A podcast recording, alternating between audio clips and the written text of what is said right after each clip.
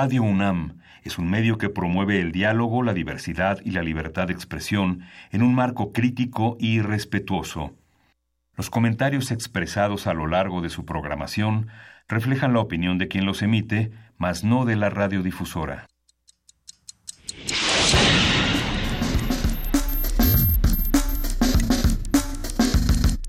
Primer movimiento.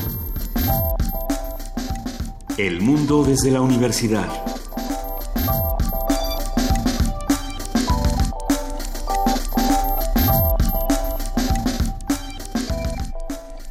Viernes 12 de enero, 7, 7, de la mañana, y ya estamos en la cabina de primer movimiento en Radio UNAM, Luisa Iglesias. Hola, querido Miguel Ángel Quemain, ¿cómo estás? Buenos días. Muy bien, buenos días. Cerrando la semana con esta este, con una semana muy, muy intensa en, en, noticias que empiezan a configurar el mapa informativo de 2018.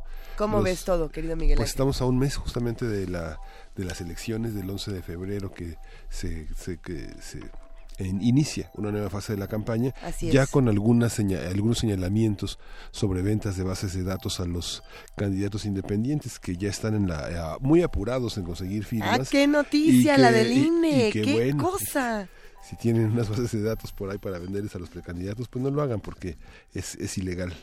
Y no solo es ilegal, eh, es que bueno, no quiero ni pensar cómo nos sentiríamos nosotros si supiéramos que nuestro nombre, por ejemplo, está apoyando a algún candidato que realmente no queremos apoyar. No quiero dar nombres porque no se trata de si nos caen bien o nos caen mal. No se trata de eso, sino de, nuestra eh, empatía como votantes, creo. Es, qué difícil tema, Miguel Ángel. Sí, sí, todavía no hay datos estrictamente que señalen eh, toda, toda esta cuestión, pero ya el se pronunció ayer sobre el, sobre el tema y bueno, es algo que sabemos que eh, es, es, existe porque bueno, bancos, este, aseguradoras, comerciantes que insisten en tener nuestros datos personales. Muchos temas de los que vamos a tener que estar hablando a lo largo de esta semana, o bueno, más bien de esta próxima semana, porque hoy llegamos al cierre. Nos quedamos un poco con la discusión de Estados Unidos y DACA eh, el día de ayer, que además anoche una vez más dio de qué hablar. Nos quedamos con la discusión de Andrés Manuel López Obrador y Yunes con estas amenazas que uno todavía está preguntándose, bueno, qué significan los escándalos de Mid y Rosario Robles. No, qué semana, querido Miguel Ángel Quemain. Sí, y, va a concluir el domingo lo de, bueno, no va a concluir, pero de Corrales, el llamado a una manifestación. En, eh, en, en, una de las plazas principales de, de, Chihuahua. Eh, bueno, es que a Javier Corral no lo bajan de traidor, de mentiroso por denunciar algo que, que, bueno, además él ni siquiera está denunciando que algo pase, lo que dijo es, yo abrí una investigación y ahora por no querer decir que hay en esta investigación, no tengo recursos para mi estado. Qué cosa tan compleja, sin justificar lo que ya de por sí pasa en su estado. ¿Qué tal que mejor vemos qué va a pasar el día de hoy? Porque va a estar durísimo. Sí, hoy tenemos la presencia de eh, George Roque, que es el creador del concepto curatorial de la exposición que todavía está en el Museo del Palacio de Bellas Artes, La Grana Cochinilla y su importancia en, en el mundo. Es una exposición que muestra cómo uno de los eh, materiales tan importantes en la, en la colorística mexicana, en las textiles, en una, una, gran variedad, ha sido utilizada por pintores de, todo el orbe occidental. Interesantísima esta exposición. Vamos a platicar también con el maestro Damaso Morales Ramírez.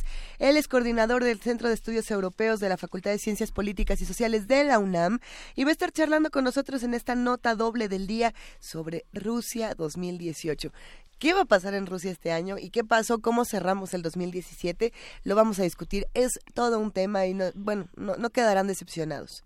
Y la FUNAM presenta una gala, una gala dedicada a Rossini, y para ello vamos a tener a, a, Edith Citlali Morales, que ustedes en muchos radioescuchas conocen muy bien porque hizo durante muchísimo tiempo la curaduría musical aquí en Primer Movimiento de la música. Ay, cómo queremos a Edith. Le mando un abrazo, le mandamos una grande. Hoy la vamos a volver a escuchar. Qué maravilla. Y también vamos a volverte a escuchar a ti, querido Miguel Ángel Quemain, porque hoy te toca poesía necesaria. Sí, justamente. Ya estás con tu poema. Ya estoy listo. Lo tienes más que preparado. Ya, más que preparado. Qué maravilla. Todavía una, pequeña dificultad para elegir cuál, cuál de este, de este libro precioso de Jorge Ruiz Dueñas que se llama Albamar y otros poemas del mar. ¿Es de ediciones sin nombre? Es de ediciones sin nombre. Qué buenas son esas y lo vamos Y lo vamos a acompañar con un combo musical, como tú nos has enseñado, Luisa. Combos este, musicales. sí, con este con Amalia, con Amalia, el fado de Amalia Ah, qué bonito. Pero qué triste.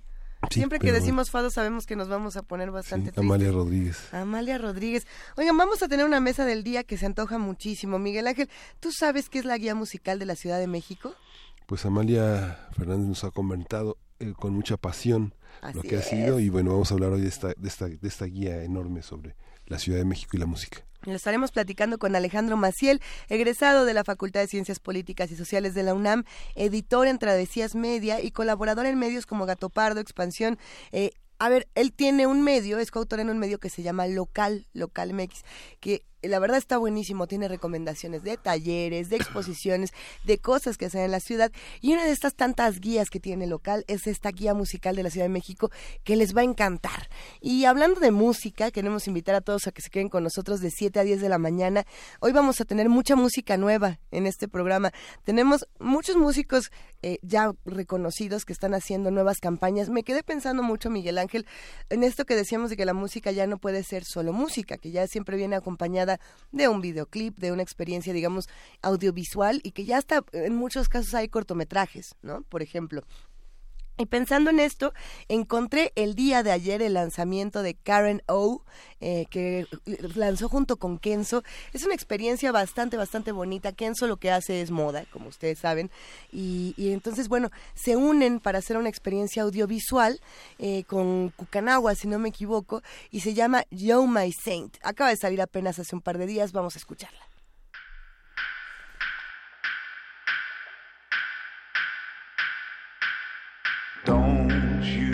Tell another lie. Don't you tell another truth. My heart it isn't bulletproof from visions of you. Don't you know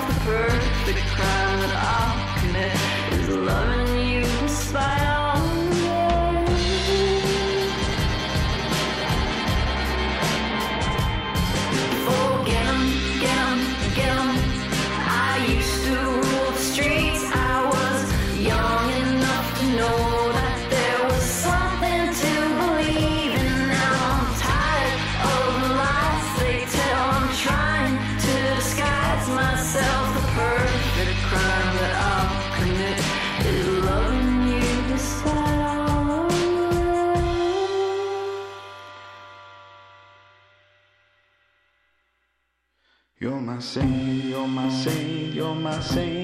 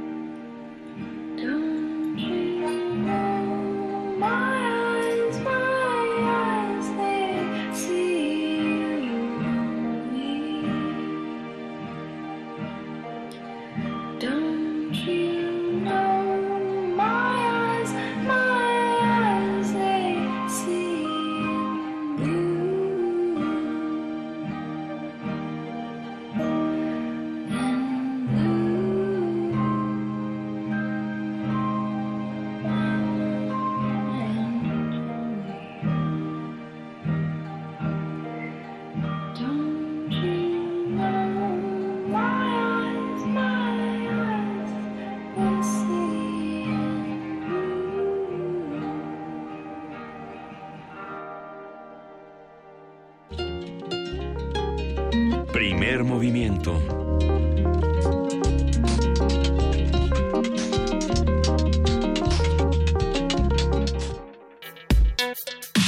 Viernes de ocio. La exposición Rojo Mexicano, la gran cochinilla en el arte, muestra una de las grandes aportaciones del México prehispánico al arte universal. La exhibición se presenta en el Museo del Palacio de Bellas Artes y está integrada por 70 piezas provenientes de colecciones nacionales e internacionales, entre ellas, por ejemplo, la recámara de Van Gogh en Arlé y la, la deposición de Cristo de Tintoretto, que por primera vez se presentan en nuestro país. Vamos a conversar con George Roque, creador del concepto curatorial de esta muestra. Buenos días, eh, George, ¿cómo estás? Sí, buenos días, muy bien, gracias. Casi está llegando a su fin, pero vamos a tener un, un, un, documento permanente de esta muestra gracias al catálogo que realizaron y a las muestras de la, del coloquio que hubo en torno a la, a la Grana Cochinilla en 2014. Cuéntanos cómo, cómo es, este, está elaborado el concepto de esta exposición y cómo por primera vez vamos a poder ver todo un conjunto de obras en torno a un pigmento, a, una, a un material. Ya, ya lo hemos visto en el mundo, en, distintos lugares, sobre la técnica veneciana que este, caracterizó a Rembrandt y los materiales tan peligrosos. Pero esta vez se trata de uno de los materiales más nobles, que es la grana cochinilla. Sí, efectivamente es un proyecto bastante largo en el sentido de que cuando se planteó la idea de hacer una exposición acerca de la cochinilla, la cochinilla, bueno, como saben todos, es un bichito que es un parásito de un tipo de nopal y que produce un color que tiene muchas propiedades en el sentido de que tiene un porcentaje enorme de ácido carmínico y gracias a eso da colores con un grado de saturación excepcional. Entonces, sabíamos por un libro que se publicó hace poco, que se llama Un Rojo Perfecto, sabíamos que algunos y muchos, no algunos, muchos pintores importantes habían utilizado cochinilla, pero se planteó el problema cómo determinar eso.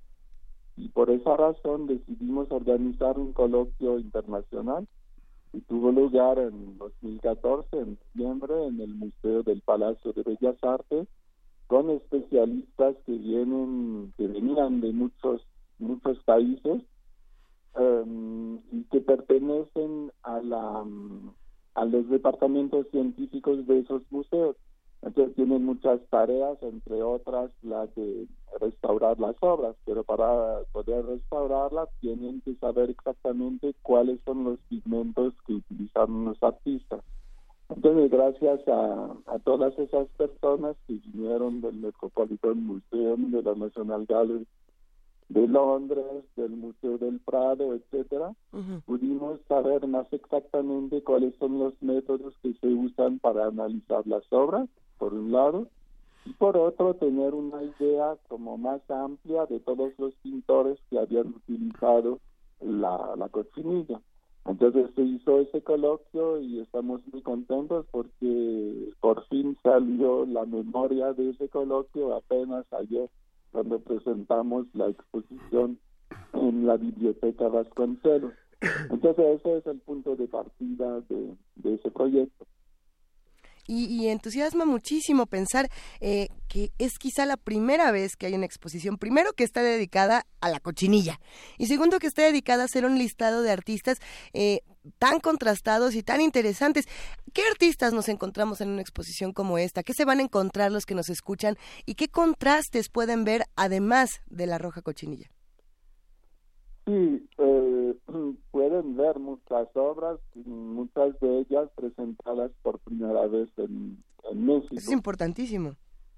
Sí, efectivamente, es una historia que recorre más de tres siglos, tanto en la pintura europea como en la pintura novohispana, porque lo interesante, bueno, hay muchas cosas interesantes Sí. con la, la cochinilla, pero una de, de las más interesantes es el éxito enorme que tuvo la cochinilla en Europa. Cuando, bueno, es una, una larga historia, cuando Cortés llegó aquí, eh, eh, Carlos V se enteró de que había un, un, un- un colorante muy especial y quiso saber qué era y entonces Cortés le mandó como un- un- un- una muestra de ese pichito.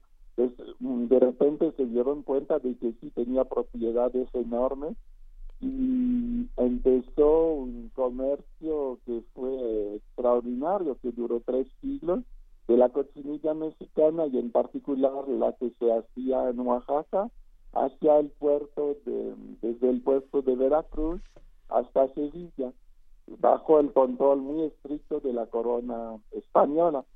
Y eso generó muchísimo dinero, más dinero que el oro.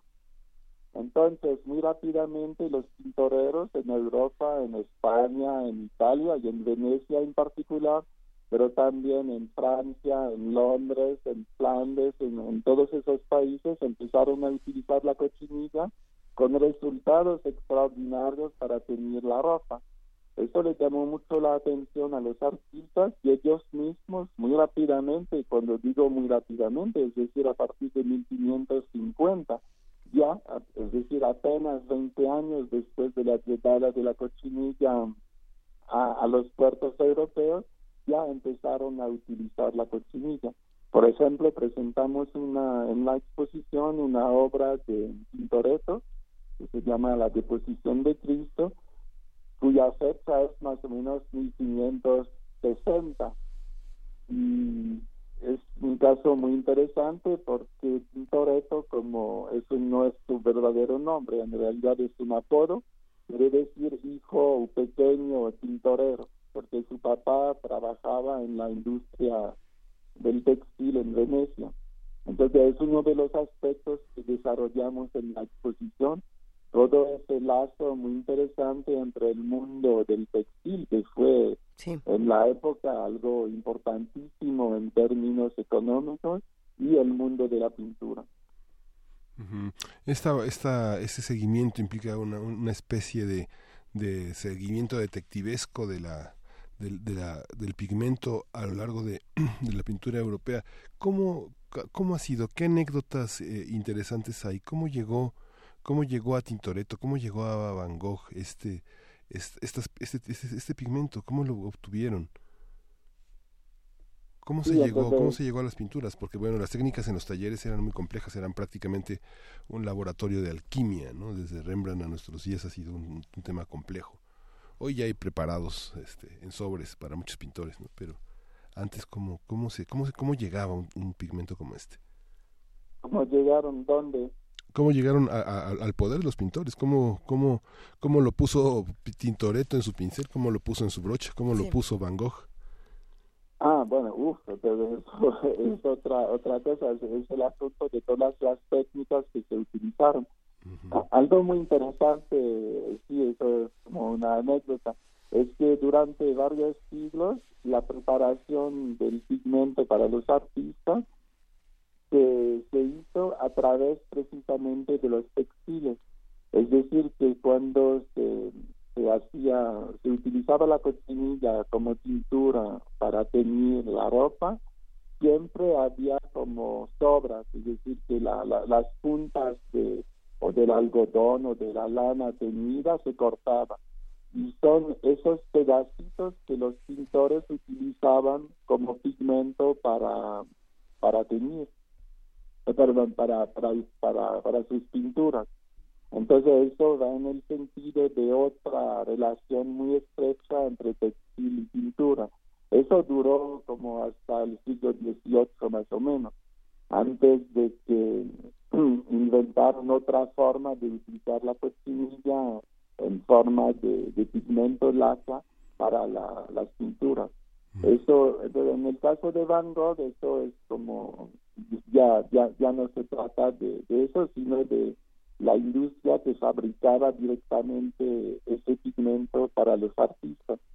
Y en el caso de Van Gogh es muy interesante porque es cuando estuvo en Ámsterdam eh, que precisamente pudo comprar ese, ese pigmento. Ámsterdam era uno de los puertos donde llegaba la cochinilla para los artistas. Y algo también que me pareció muy interesante es que leyendo las cartas de Van Gogh, donde dice, escribe a su hermano que encontró cochinilla, que la cochinilla dice es una maravilla, se compara con el vino tinto. Eh, dice en esa misma carta que tuvo la oportunidad de ir al museo de, de Ámsterdam y en ese museo tuvo la posibilidad de ver obras de Rubens, de Van Dyck y de Velázquez, es decir, los mismos artistas que antes de él habían utilizado la cochinilla. Interesante. ¿Y qué le dice esto a los jóvenes artistas? Es decir, eh, al, público que va puede ser de todos los tipos, pero hay muchos jóvenes que se acercan al Palacio de Bellas Artes a conocer estas nuevas técnicas, acercarse, digamos, a los clásicos de alguna manera para generar nuevas narrativas, tanto curadores como pintores, como distintos tipos de artistas mexicanos. ¿Qué les dice a ellos? ¿Qué, qué se pueden llevar y qué nuevas técnicas, nuevo, qué nuevos conceptos se pueden inventar al ver una exposición como esta sobre la grana cochinilla? Para los jóvenes algo muy divertido y muy lúdico es que reconstituimos la recámara de Van Gogh en tres dimensiones. Y entonces eso sí tiene mucho éxito. Todos los jóvenes entran en ese, en ese cuarto y hacen selfies y fotografías de ellos acostados en la, en la recámara de, de Van Gogh. Eso, bueno, es el aspecto lúdico, digamos, de la, de la exposición. Em, por lo que concierne a los artistas hoy en día, em, sí, muchos siguen utilizando la cochinilla por razones, digamos, em, ecologistas. Es decir, que hay toda una generación de, de jóvenes artistas que no quieren utilizar pigmentos eh, sintéticos. Algunos, por ejemplo, tienen una huerta, ellos mismos tratan, bueno, no en el caso de la cochinilla, pero para otros em, colorantes naturales los cultivan en su jardín y, pro- y gracias a esa producción hacen obras que no tienen nada de artificial, todo natural. Entonces eso es una, una de las cosas que se puede decir. Y también algo muy interesante es que siempre se piensa que con el descubrimiento de nuevos pigmentos sintéticos, como um, a la mitad de a mitad del siglo XIX, ya desapareció la cochinilla. Y eso no, no es cierto. Por una parte, Claro. es muy interesante ver que en el siglo XIX, por ejemplo, muchos artistas, en particular los impresionistas, tenemos en la exposición una obra de Renoir, un, un dibujo de Cézanne, un Gauguin.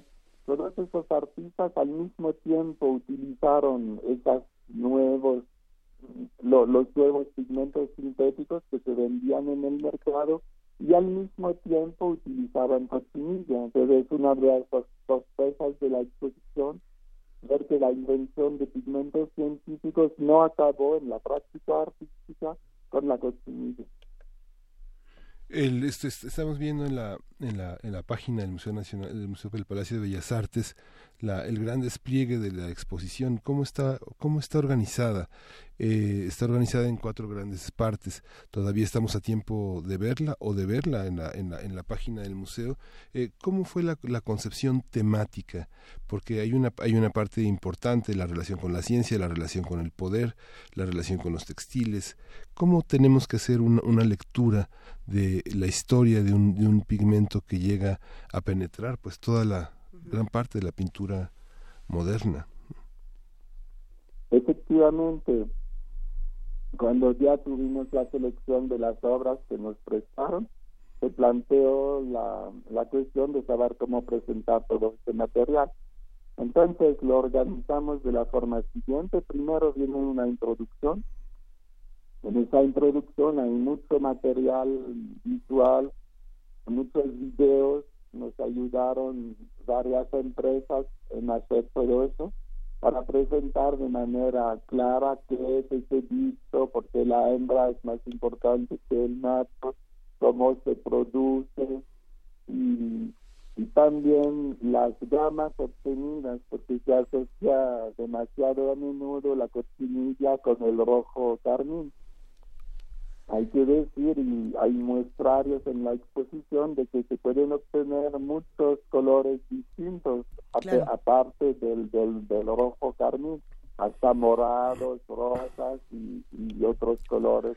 Entonces viene todo eso en la, en la introducción Claro. y tam- también estamos muy contentos porque pudimos presentar el manuscrito original de Alzate de 1777, que es el primer estudio científico que se hizo en México de la de la cochinilla y que viene del Archivo General de la Nación.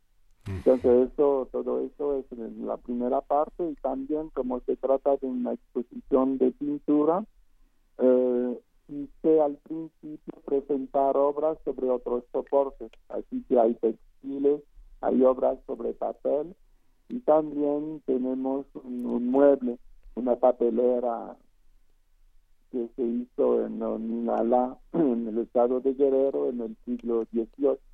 Entonces eso es la introducción. Luego ya, ya platiqué un poco de eso, viene una sección sobre la relación entre textil y pintura, y pintura con cochinilla. Porque la hipótesis que tuve y que se pudo comprobar en la exposición es que mm, el primer uso que se hizo de la cochinilla en la pintura fue imitar y representar telas teñidas con cochinilla. Y todas las obras de la primera sección, el Tintoretto, hay un veronés también, porque estuvo muy importante en Venecia todo ese aspecto, pintores franceses, hay un Zurbarán, todas esas obras cuando se analizaron se detectó la presencia de cochinilla en la representación de los textiles. Entonces esa es la segunda sección de la exposición. Luego viene el asunto de lo que he propuesto llamar la cochinilla como color del poder. Eso se debe a varias razones. Tuvo un éxito enorme la cochinilla, pero debido a su precio solamente era posible ves- utilizar ropa teñida con cochinilla.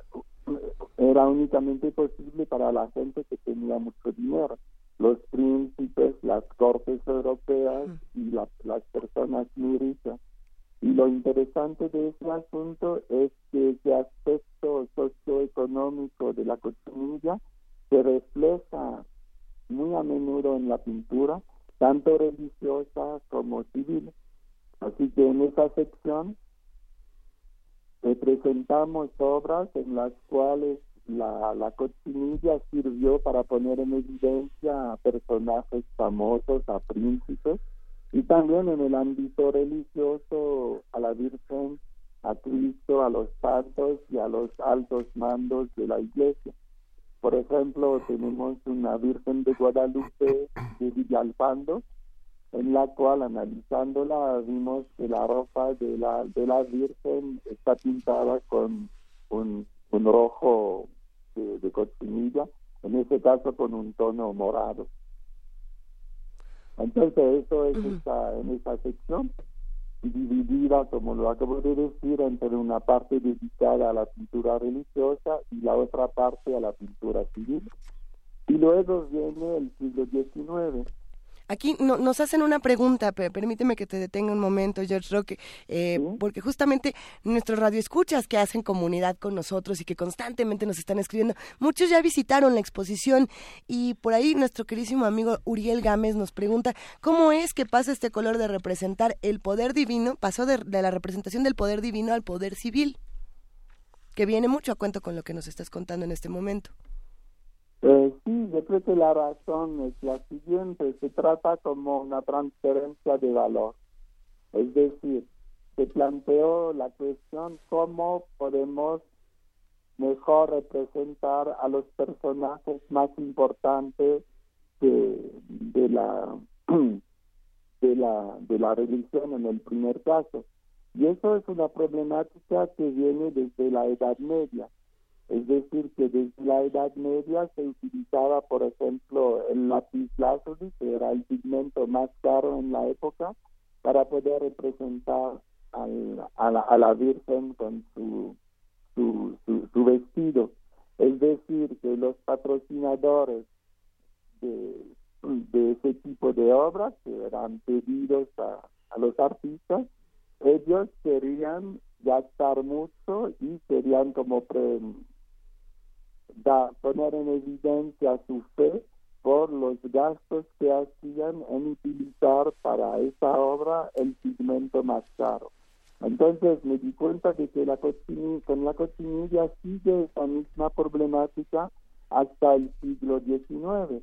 En el caso, repito, de la, de la pintura religiosa, se trata de poner en evidencia a Cristo o a la Virgen utilizando para, represen- o para representar su ropa los pigmentos más caros y en este caso se trata de la, de la cochinilla. En el caso de la pintura civil, pienso que es exactamente lo mismo que se, produce y en realidad, muy bueno, no a menudo, pero en algunos casos hay como traslapos entre la- las dos funciones. Es el caso, por ejemplo, del espléndido Velázquez que presentamos en la exposición. Se trata de un arzobispo eh, que tenía al mismo tiempo una función eclesiástica y al mismo tiempo tuvo funciones políticas porque lo nombraron como eh, presidente de la región de, de Castilla en el siglo XVII y en ese caso es en la cortina que está atrás de la representación de él que se encontró la, la cochinilla. Entonces, vemos en este caso que en una misma pintura prevalece tanto la importancia de la función eclesiástica como la de la función política en el mismo cuadro. Y entonces, en, la, en el caso de la pintura civil, vemos, tenemos un Van Dyck que representa a un príncipe, tenemos varias obras, luego en el siglo XIX se tratan de altos funcionarios, por ejemplo, que lucen con, de, de ropa teñida con cochinilla. Así que pienso, a pesar de que podría ser sorprendente para el público, es exactamente la misma problemática que se presenta tanto en la pintura religiosa como en la pintura civil. Está interesantísimo este tema. ¿Dónde podemos todavía conocer más qué va a pasar? Como bien lo apuntaba Miguel Ángel Quemain en el principio de la charla, queremos tener vestigio de, de esta exposición. Una vez que termine, queremos, eh, queremos libro. George, ¿qué hacemos? Sí, la exposición sigue hasta el 4 de febrero, así que todavía hay tiempo de irla a ver. Y está acompañado por varios productos en, en la página web del, del museo. Hay entrevistas, también hice un recorrido virtual de la exposición que está disponible. Y tenemos el catálogo de la exposición con muchos ensayos de los mejores especialistas del tema y también se hizo un pequeño cuadernillo que es mucho más económico que el, que el catálogo, donde viene mi texto de introducción para la gente que no puede gastar 390 pesos comprando el catálogo, existe por lo menos con buenas reproducciones ese pequeño librito. Excelente. ¿Cuánto cuesta el catálogo, George? Muy bien. ¿Cuánto cuesta el catálogo? ¿Mande? ¿Cuánto cuesta el catálogo? El catálogo 390. George, nos están preguntando por aquí en redes, nos lo pregunta Raúl Dorantes, eh, si esta exposición va a viajar a otras partes del país y a otras partes del mundo, eh, dada la importancia y lo, lo original de, de esta exposición. Eh, no, desgraciadamente no, no, no, no se ha concretado nada hasta la fecha. Lo que pasa es que es tan complicado obtener el préstamo de obras de Tiziano, Tintoretto, Justamente. Van Gogh, Velázquez, Turner, Renoir, Cézanne, que es, es muy difícil poder prorrogar esos, esos préstamos para organizar la exposición en, otro- en otro lugar. Así que solamente Claro. se va a presentar en el Palacio de Bellas Artes en México. Habrá entonces que apurarnos para todos visitarla antes del 4 de febrero y para conseguir también este otro vestigio impreso que será interesantísimo tener en nuestras manos. George, y nada más para cerrar esta conversación, cuéntanos un poco como curador qué representó para ti una exposición como esta, eh, con todo el trabajo que tienes en, este, en estos conceptos curatoriales y, qué sigue, ¿Qué, qué otras curadurías podemos esperar para los próximos meses, para los próximos años que sean tan importantes como esta. Fue un trabajo enorme, la verdad. Claro. Eh, yo ya había trabajado sobre el color y en particular la relación entre las, las teorías científicas del color y la práctica de los artistas. Eso me ayudó mucho. Sin embargo, tuve que enterarme, yo no soy científico, soy historiador del arte, que tuve que enterarme de todas esas, esas técnicas y esos nuevos métodos que se usan ahora para analizar las obras. Hay que decir que una exposición como esta, que es única, no hubiera sido posible hace 20 años, simplemente porque las técnicas, los métodos de análisis de las obras todavía no permitían saber con certeza si se trata o no de una, una obra hecha con cochinilla. La, a la vista simplemente no se puede determinar. Así es. Hay, hay colores que se parecen mucho, solamente el tipo de análisis científico que se hace permite saber si se trata de cochinilla o no. Así que tuve que hacer toda esa parte de, de la investigación. Y, sí, y también nos ayudó mucho el coloquio internacional que organizamos porque vinieron los mejores especialistas que, que hacen ese tipo de análisis en los museos del mundo. Aquí en México, desgraciadamente, todavía no tenemos los aparatos que son muy caros que permiten hacer ese tipo de, de análisis químico.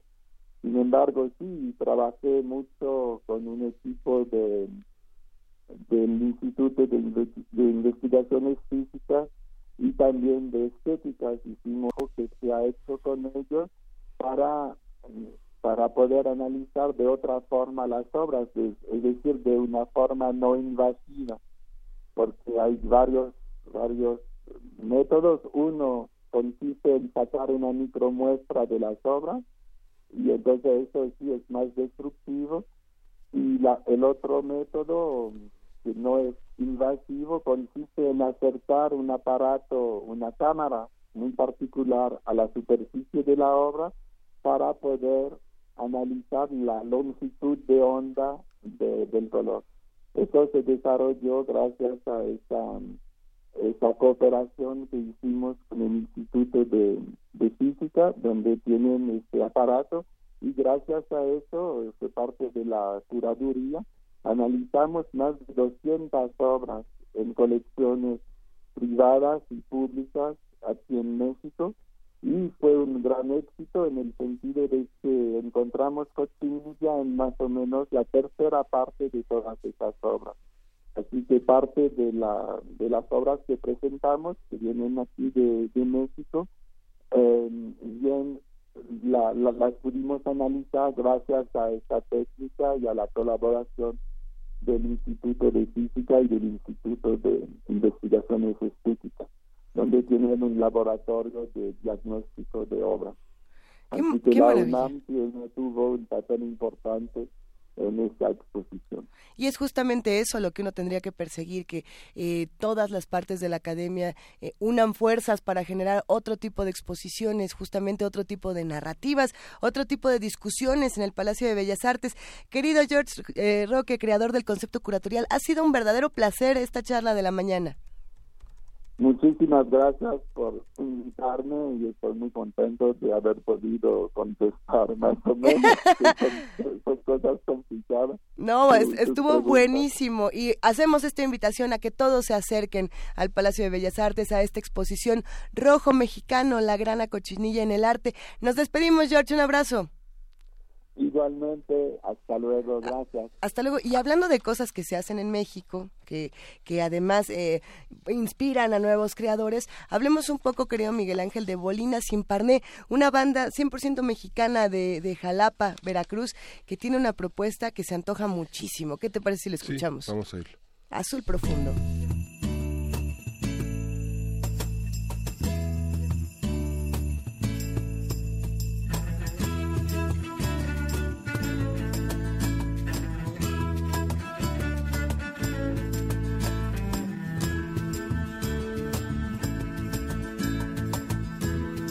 De un camino que se pierde allá a lo lejos, en donde no existe el regreso, en donde no hay olvido.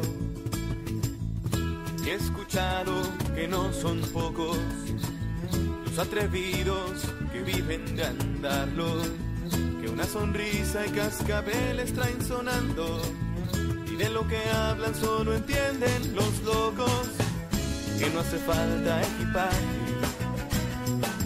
tampoco un lugar para llegar pues todo está servido en este viaje solo te tienes que asomar.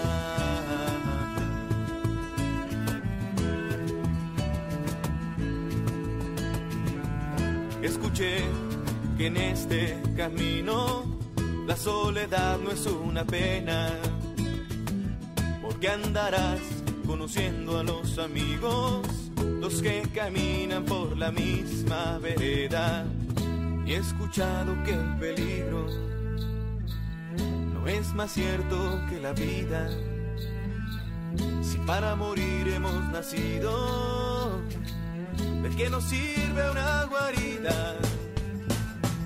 Dicen que conduce a un lugar de agua azul profundo, con islas gigantes donde andar, ay, la, ay, la, ay. Dicen que le llaman el mundo, dicen que siempre es una fiesta, que todo vive y luego más, desde el polvo hasta la última estrella no te cansas de mirar con islas gigantes donde andar. Dicen que le llaman el mundo. Dicen que conduce a un lugar ay, la, ay, la, la, de agua azul profundo. Dicen que le llaman el mundo. Dicen que le llaman el mundo.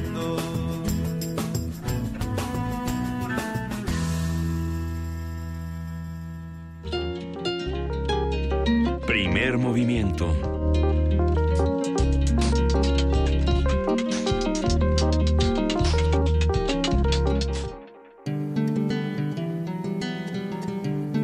Para teatros, los radioteatros de primer movimiento.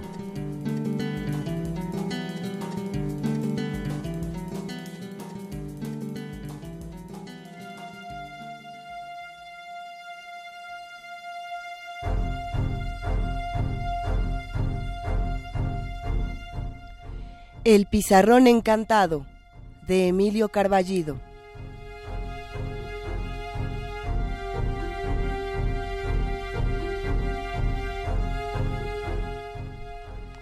Este es el cuento de Adrián y de cómo encontró el pizarrón encantado y de las cosas que hizo con él.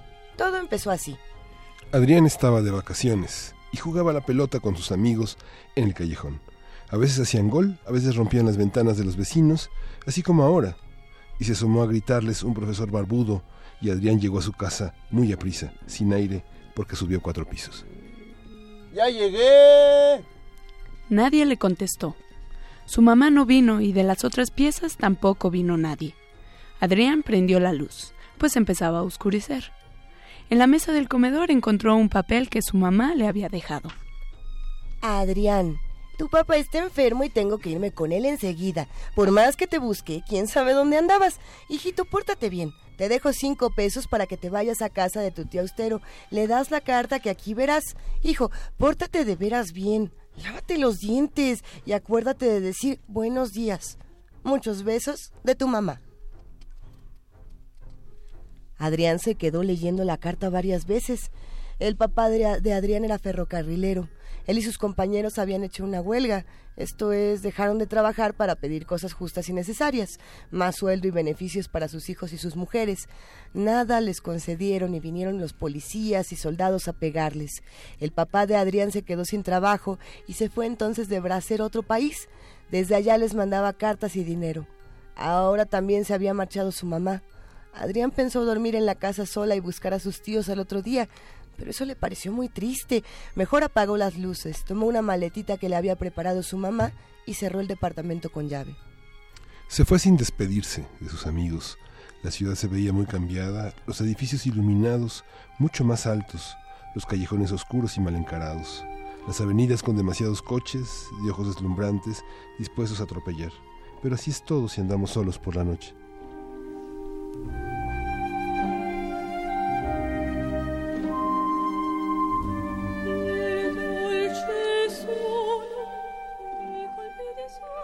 La casa de los tíos era muy grande, con un zaguán muy alto y un portón medio desvencijado.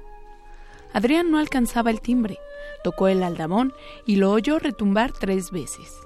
El aldabón era una cabeza de perro que se le quedó viendo de mal modo, como diciendo toca más quedito.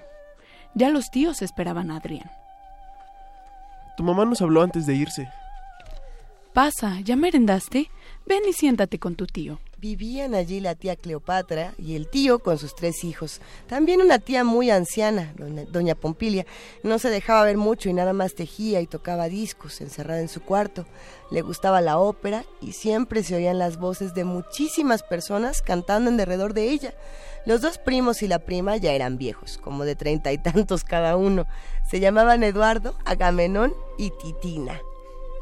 La casa estaba llena de roperos con espejos, tenía más escaleras de lo que parecía necesario y un sótano enorme.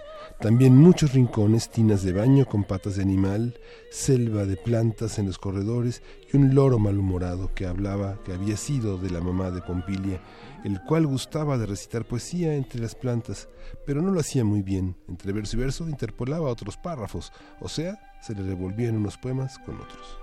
Volverán las oscuras golondrinas. Rica papa, rica papa.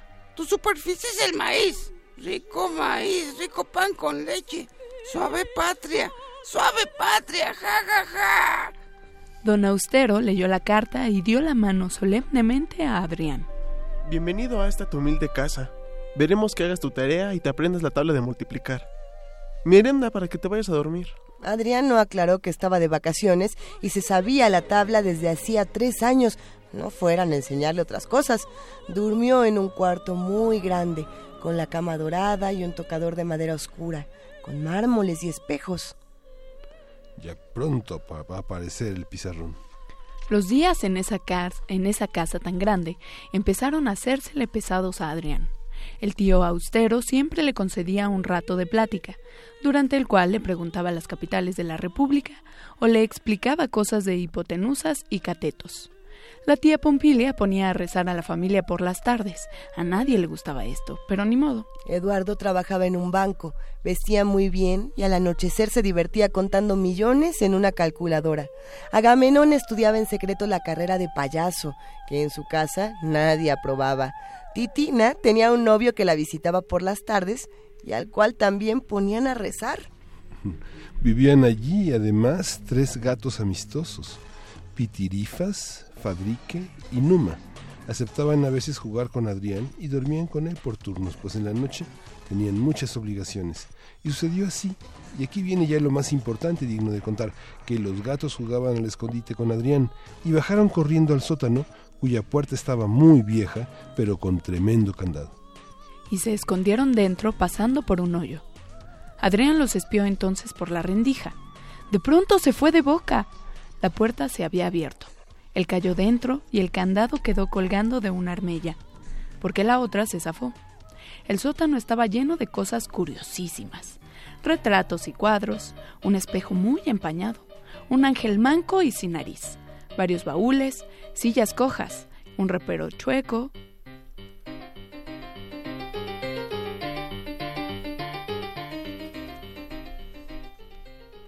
Adrián veía todo con asombro y curiosidad.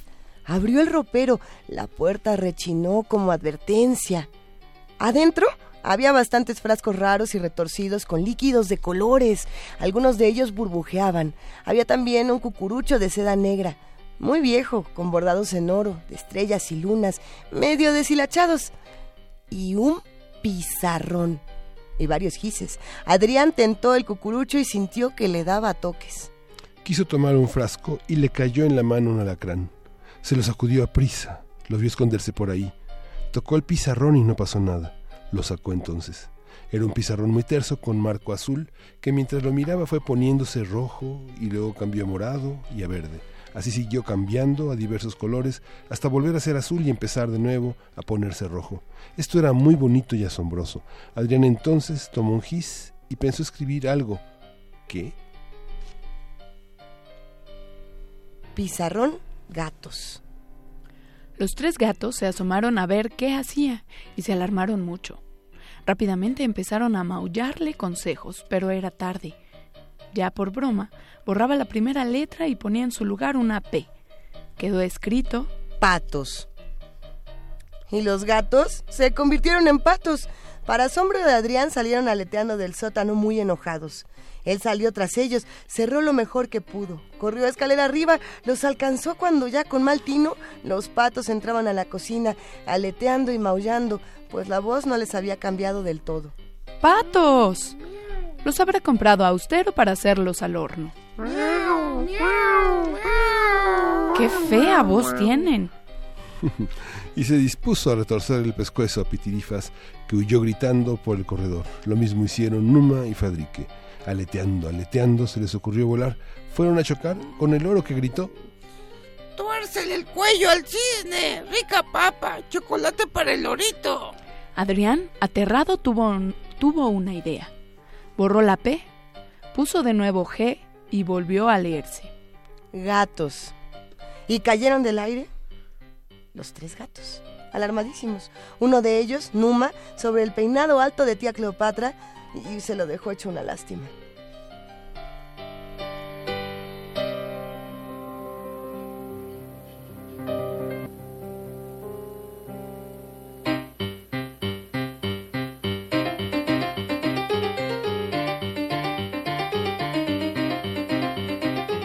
quieren saber qué va a ocurrir con esta narración de Emilio Carballido, el pizarrón encantado, quédense con nosotros y regresamos después de un corte.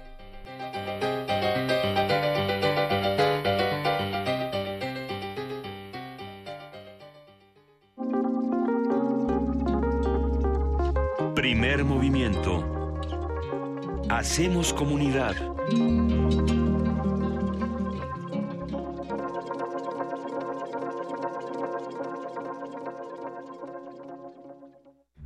Ballets de todos los tiempos. Música medieval, barroca, moderna. Los sonidos que hacen mover al cuerpo en un solo programa. Diáspora de la danza, lunes a viernes a las 6.40 de la mañana y su retransmisión a las 3 de la tarde. Por el 96.1 de FM.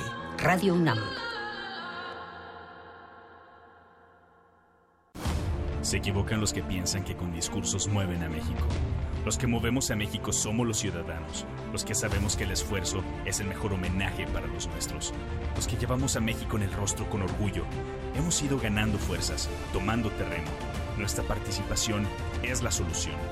Atreverse el progreso, nuestra decisión. Estamos listos, estamos haciendo la diferencia. El cambio es tuyo, es contigo. Atrévete. PRD. Durante años hemos trabajado en proteger el medio ambiente y lograr nuestras propuestas. Entendimos que protegiendo solo el medio ambiente, la otra mitad, la de tus necesidades básicas como tu economía y seguridad, requieren de mayor atención y mejores resultados. Soy José Antonio Mid, precandidato del Partido Verde a la presidencia. Soy un ciudadano sin militancia política y un servidor público con experiencia. Militantes verdes, apóyenme la votación interna y cuidemos juntos el ambiente entero de nuestro país. Partido Verde, dirigido a los tres tipos de afiliados del Partido Verde Ecologista de México e integrantes de su Consejo Político Nacional. En 20 años los servicios han empeorado. Antes la seguridad nunca fue un problema. El gobierno no le ha invertido al transporte público. En los últimos seis meses, cuatro asaltos al puesto. Se os ve cómo están las calles. El tráfico ha empeorado horrible. En los últimos 20 años, todo cambió. Yo siento lo mismo que tú. Ya basta. Es hora de que esta ciudad grande se convierta en una gran ciudad. Soy Miquel Arriola y si ustedes quieren, yo puedo. Si nosotros queremos, Miquel puede. Mensaje dirigido a los integrantes de la Convención de Delegados del PRI.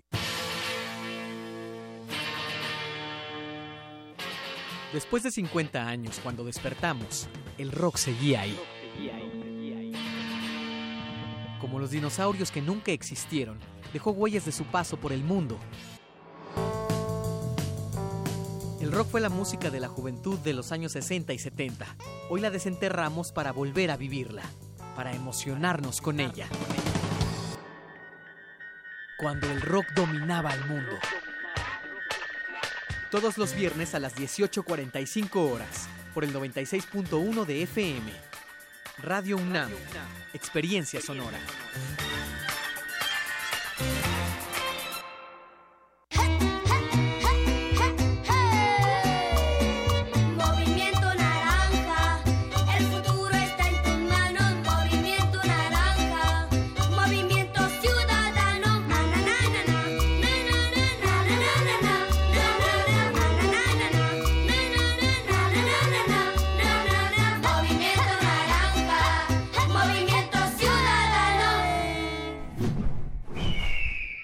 Movimiento Ciudadano. Él es Ricardo Anaya. Quiere ser candidato a presidente de México. Ha enfrentado al PRI como pocos. Ese PRI corrupto que le ha fallado a México se tiene que ir. Defendió a México en Estados Unidos Es insulting and unacceptable. y también en Canadá. La plus compétitive de tout le monde. Siempre tiene presentes a sus hijos y a su esposa. Para él, las familias mexicanas son lo más importante. Escribamos juntos una nueva historia. Ricardo Anaya, precandidato a presidente de México. PAN. Mensaje dirigido a militantes del PAN. Tú, que cuando ves las noticias del gobierno actual piensas, ¿estaríamos mejor? Con ya sabes quién. Que cuando contaste los muertos de su guerra absurda pensaste, estaríamos mejor con ya sabes quién. A ti que eres empresario y hace 12 años te espantaron y hoy piensas, estaríamos mejor con ya sabes quién. A todos ustedes les tenemos una gran noticia.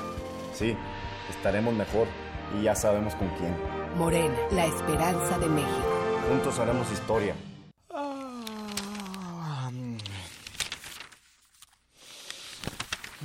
¿Cansado de leer las mismas noticias una y otra vez? En Prisma RU relatamos al mundo desde una óptica universitaria. Escúchanos de lunes a viernes de la 1 a las 3 de la tarde por el 96.1 de frecuencia modulada. Radio UNAM, experiencia sonora.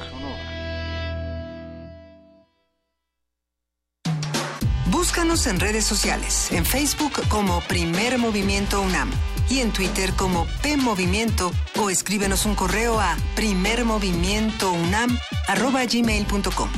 Hagamos comunidad.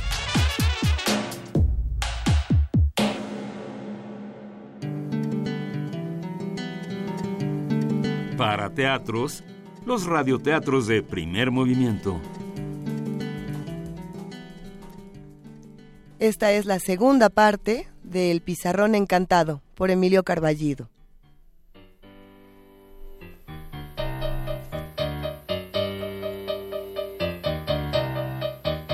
A ver, a ver, a ver, ¿en qué nos quedamos? Cayeron del aire los tres gatos, alarmadísimos, uno de ellos, Numa, sobre el peinado alto de tía Cleopatra. Se lo dejó hecho una lástima. ¿Pero dónde se metieron esos patos? Adrián reflexionó sobre lo ocurrido. ¿Sería posible que ese fuera un pizarrón mágico?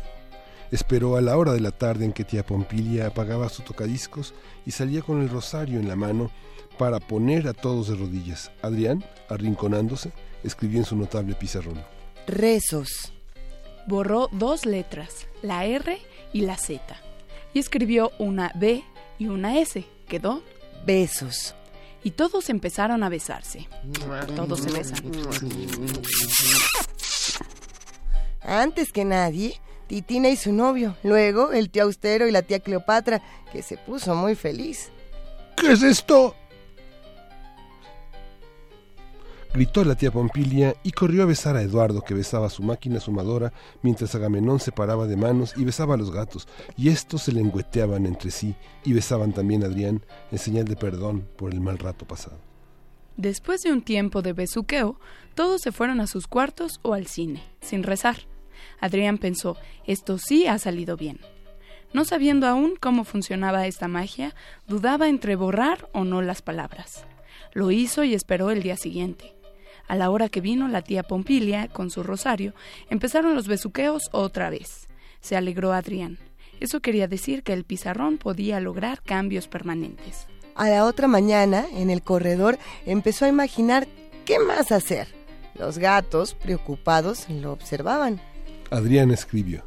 Loro. Pensó que cam- qué cambio hacer. Quitó la L y puso una T. Toro.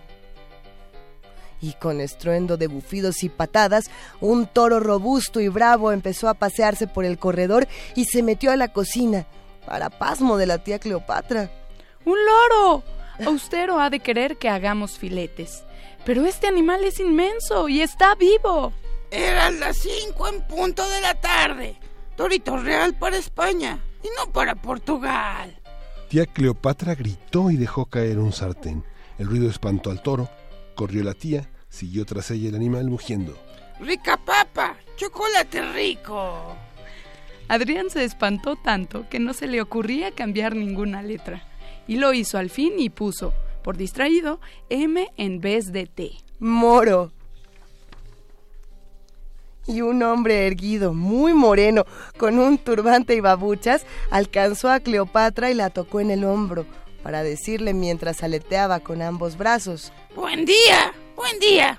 Si tú quisieras, Granada, contigo me casaría. Rica papa, rico pan con leche. Mm.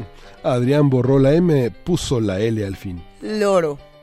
Y el pájaro aleteó, soltando algunas verdes plumas, y huyó a perderse entre las plantas, hundido en el desconcierto. Ahí se le oyó mugir entre versos y frases confusas, escondido durante tres días. A la hora de comer, la tía Cleopatra comentó el susto y presumió de que, no- de que un árabe le había pedido matrimonio. ¿Más alucinaciones? ¿Ahora con delirios? Mandó comprarle jarabe de fosfatos y la hizo tomar tila por las mañanas. Las sesiones de besos gustaban mucho a la familia. Al terminarla de esa tarde, tío Austero avisó a Agamenón que ya le había conseguido un trabajo cerca. Estarás allí 10 minutos a pie. Buen sueldo, 8 horas diarias. En un sótano, así la luz no te lastimará los ojos. ¿Haciendo qué cosa? Muy diversas. De meritorio. La tristeza de Agamenón fue inmensa. Ya no podía estudiar lo que deseaba. Adrián lo compadeció mucho. Pensativo puso en el pizarrón. Trabajo cerca, diversos, de meritorio. Lo pensó un poco. Cambió tres letras por otras cuatro, borró otras cuatro, quitó una coma y puso acentos. Y quedó entonces trabajo circo, diversión de mérito.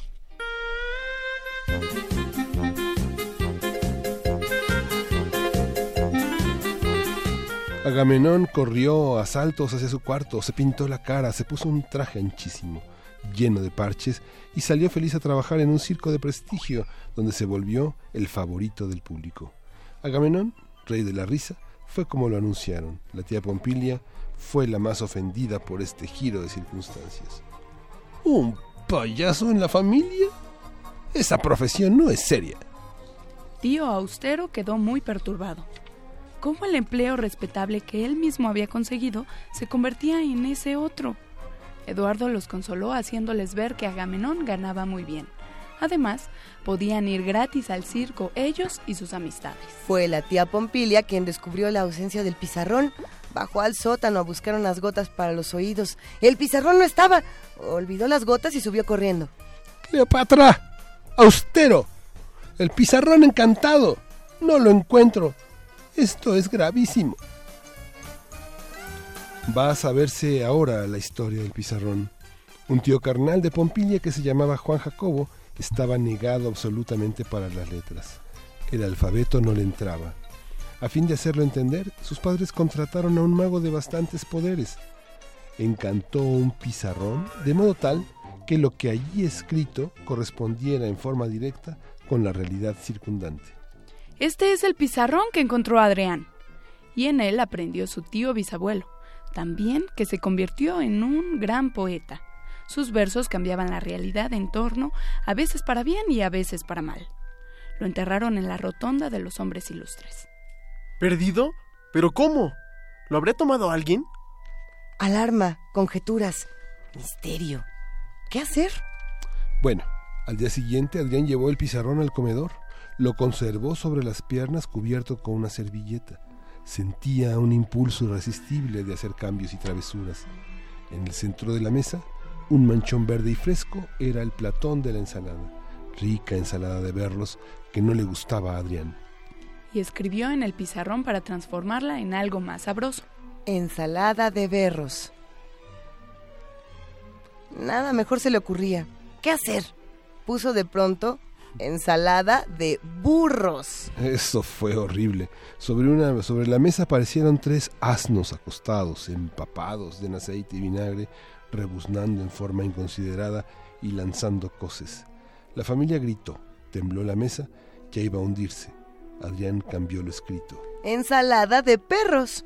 Aparecieron cuatro canes flacos y verdosos, que ladraban y protestaban por estar aderezados con vinagreta.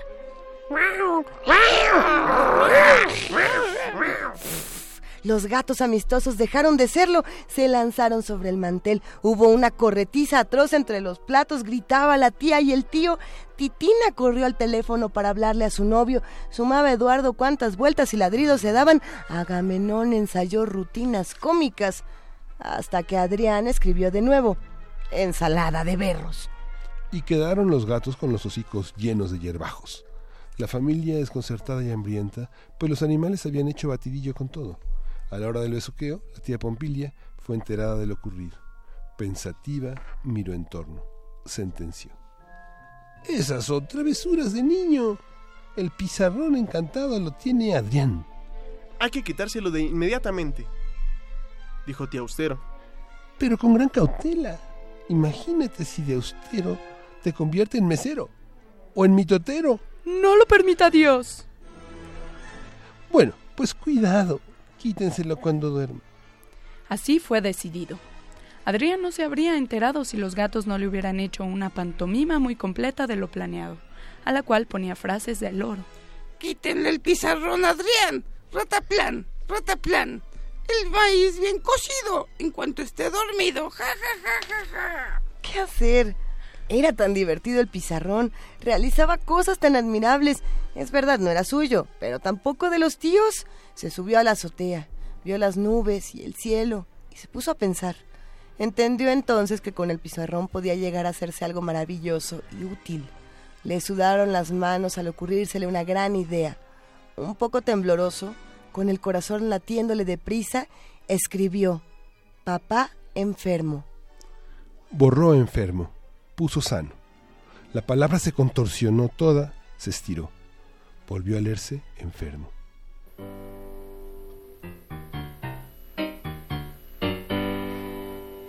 Adrián pensó con horror que sería enfermedad incurable. Luego recapacitó. Los cambios no eran así. El pizarrón funcionaba modificando poco a poco lo que ya existía. Meditó muchísimo. Trazó despacio al fin. Papá sin salud, de bracero y en pobreza, con trabas para su vuelta. Después empezó a cambiar lo escrito. Quitó sin y puso con, borró BR y puso una A, borró en, borró POF, aumentó GRE. El resultado le encantó. Por sí misma la Z se volvió S, cambió el su del lugar, quitó una S, puso jo, escribió D en vez de para su, puso O por A y se leyó ahora. Papá con salud de acero ya regresó con su trabajo devuelto. Suspiró de satisfacción porque todos los trazos permanecían. ¿Y qué hacer ahora para no perder su pizarrón? Reflexionó la tarde entera. La familia lo vigilaba sin cesar, desde adentro de los roperos, debajo de la mesa, por las rendijas de las puertas. Lo sorprendía y se hacían los disimulados. Estaban esperando que se fuera a dormir. De noche, y empezando a tener sueño, Adrián tuvo una idea. Escribió, pizarrón visible, Y lo aumentó in. pizarrón invisible. Leyó brevemente mientras iba esfumándose entre sus manos. Podía tocarlo, pero no lo veía. Lo colocó en su maletita y se durmió tranquilo. Entre sueños oyó a sus tíos revolviendo muy nerviosos sin encontrar el objeto encantado jamás. Al día siguiente llegaron los papás de Adrián sanos y contentos. Lo han reinstalado en su trabajo y con mejor sueldo. Adrián se despidió de todos, cariñoso. Se marchó con sus padres, abrazando la mochila. Brillaba en el sol en la ciudad. Él le imaginaba lo mucho que aún podía jugar con su pizarrón. Y se decía algo más. Cuando creciera, escogiendo bien las palabras, cuántos cambios le podría hacer a la vida en torno para volverla mejor.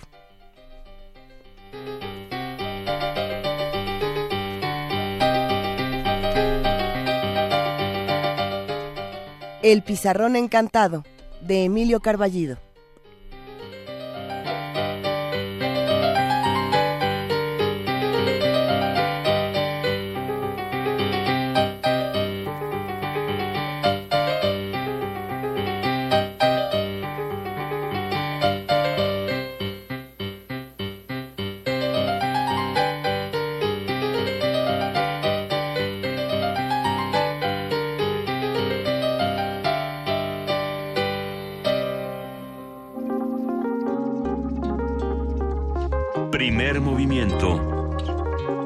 Hacemos comunidad.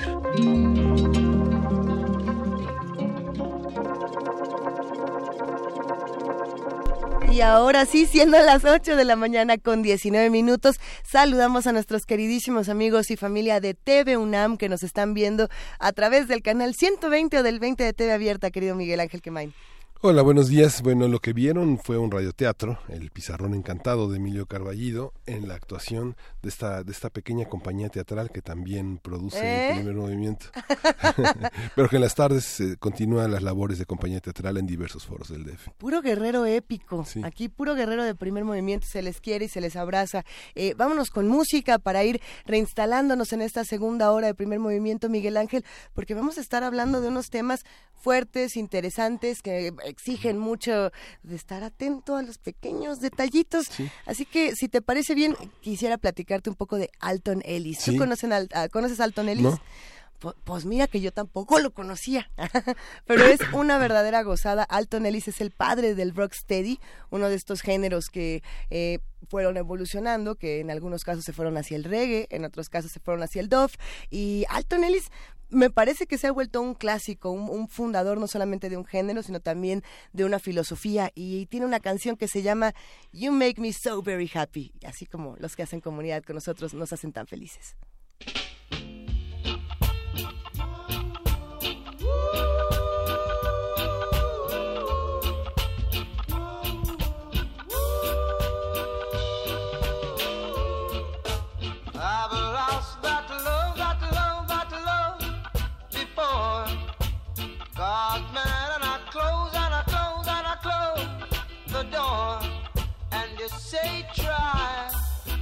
Once more.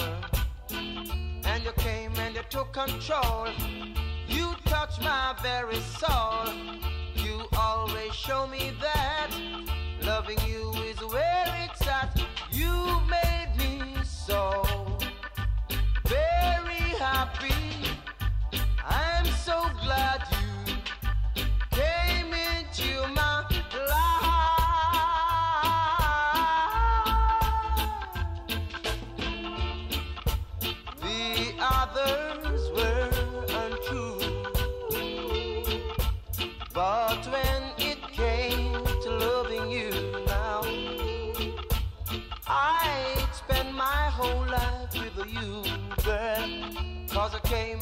control. You touch my very soul. You always show me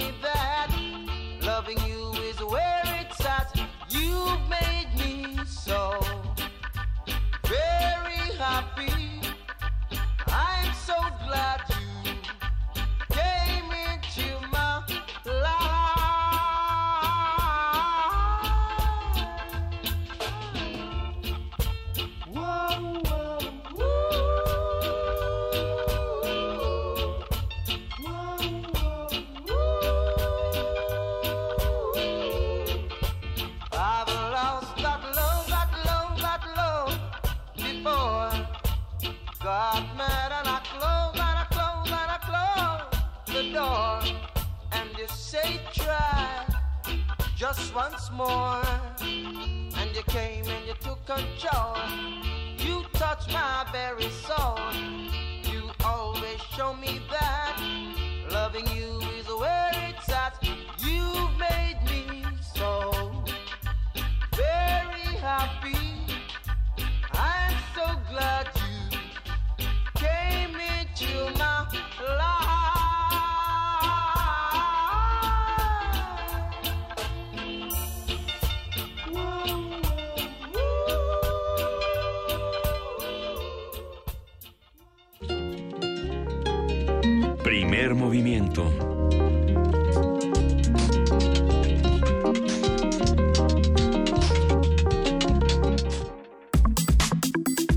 Nota del día.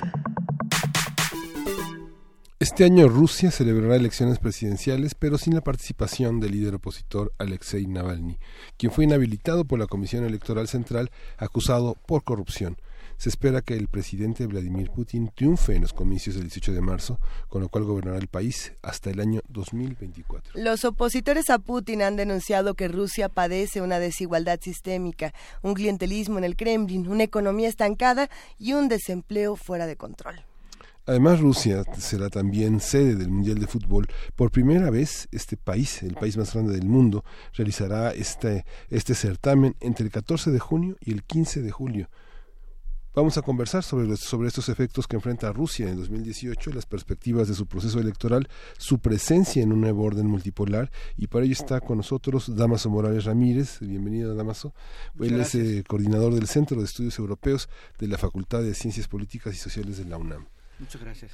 A ver, ¿cómo es que llega, querido Damaso, Rusia al 2018? ¿Qué pasó cuando íbamos cerrando el 2017 y por qué este año es tan importante?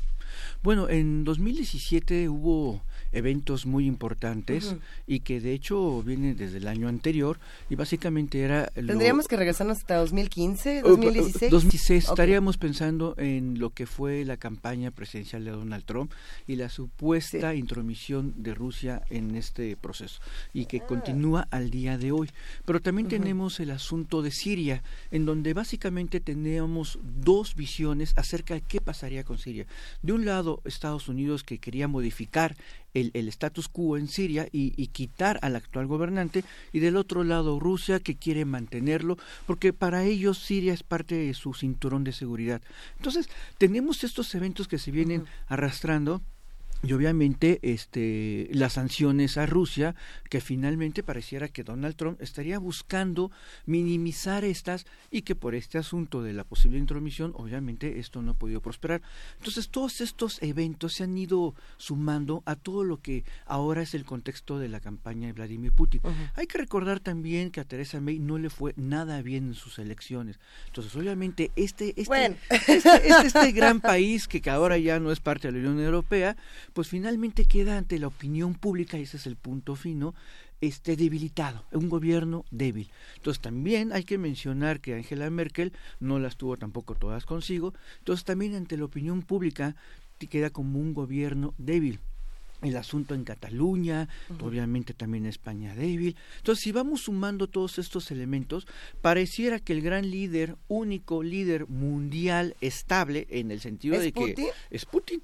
Porque finalmente va a tener unas elecciones en las que no tiene ninguna oposición, Ajá. digamos, sumamente fuerte Sí. que pueda significarle un peligro. Aun cuando Angela Merkel tiene esta gran amistad con los amigos del Fondo Monetario Internacional.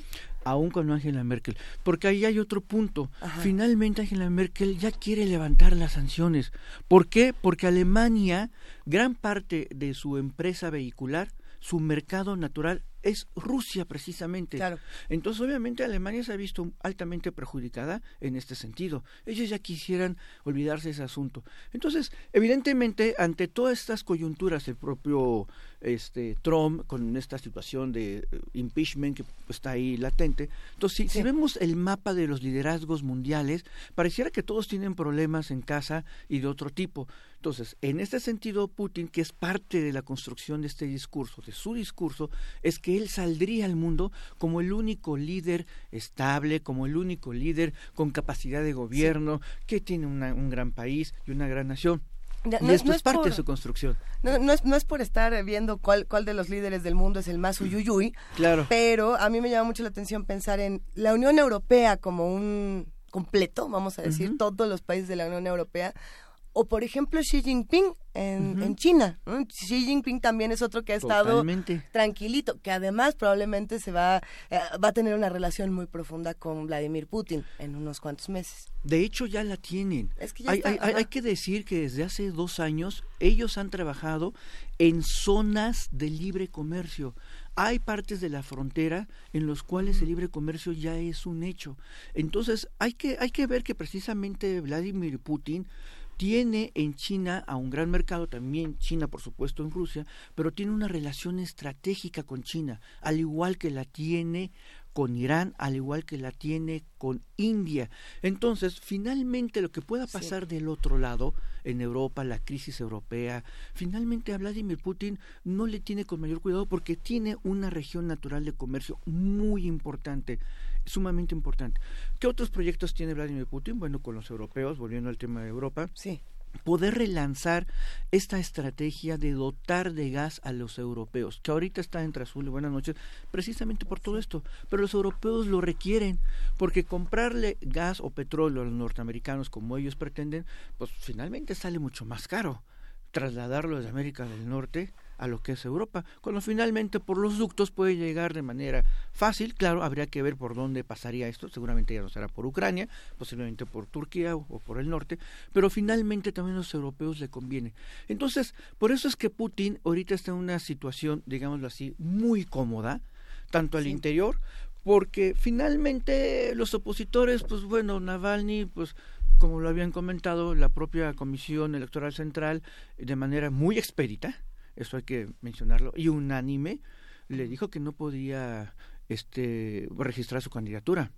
Y es más, lo impidió hasta 2028. Esto es, si Vladimir Putin gana, cuatro años después de que termine su periodo, podría este hombre poder candidatearse. Entonces, obviamente también esto es muy criticado. Todas las partes negativas de Putin son criticados precisamente en la idea de que es un régimen que persigue a los opositores. Y esto es el talón de Aquiles que Vladimir Putin tendría que tomar muy en cuenta para ver cómo puede trabajar en ello, ¿no? Para, para que esto no sea una carga negativa a este liderazgo democrático que él quiere, de alguna manera, dar a, a conocer al mundo, ¿no? Y a los propios rusos.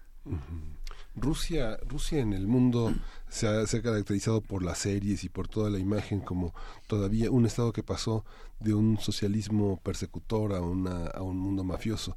¿Cómo es esta imagen al interior del propio Rusia y con todos estos eh, socios alternativos a la economía mundial? Porque India, Siria, eh, China son un, un mercado alternativo con, con otro, otro, otro mundo completamente distinto al que conocemos. Y como mercado alternativo, este, Argentina también, pero ese es otro punto. Este, finalmente, cuando la antigua URSS se desborona, hay una suerte de incluso depresión social, podríamos llamarlo, depresión del pueblo ruso, porque se dieron cuenta que no eran la gran potencia, por ponerlo en este sentido. Y obviamente lo, todo estos traspiés que de alguna manera tuvo Gorbachev finalmente y, y, y, y lo- y los gobiernos que le siguieron de, de demasiada inestabilidad, cuando de repente llega un exagente de la KGB que dijeron, bueno, pues aquí está alguien que nos va a gobernar, y ese era Vladimir Putin, un total desconocido. En las primeras intervenciones de Vladimir Putin, incluso él tartamudeaba frente a la tele porque no era capaz de articular un discurso. Pero ahora, ¿quién es este Vladimir Putin? Bueno, si nosotros lo vemos en el pueblo ruso, él es el salvador de Rusia. Así lo ven desde dentro. Él fue la persona que restituyó el gran orgullo nacional ruso. Y esta es su gran moneda. Este es precisamente su gran más. Ahora él se quiere presentar como el padre de la nación rusa. Entonces, obviamente rescata también a la iglesia ortodoxa como un brazo también ideológico, como un brazo moral, porque él quiere también restituir la sociedad rusa moralmente frente a toda la decadencia de Occidente.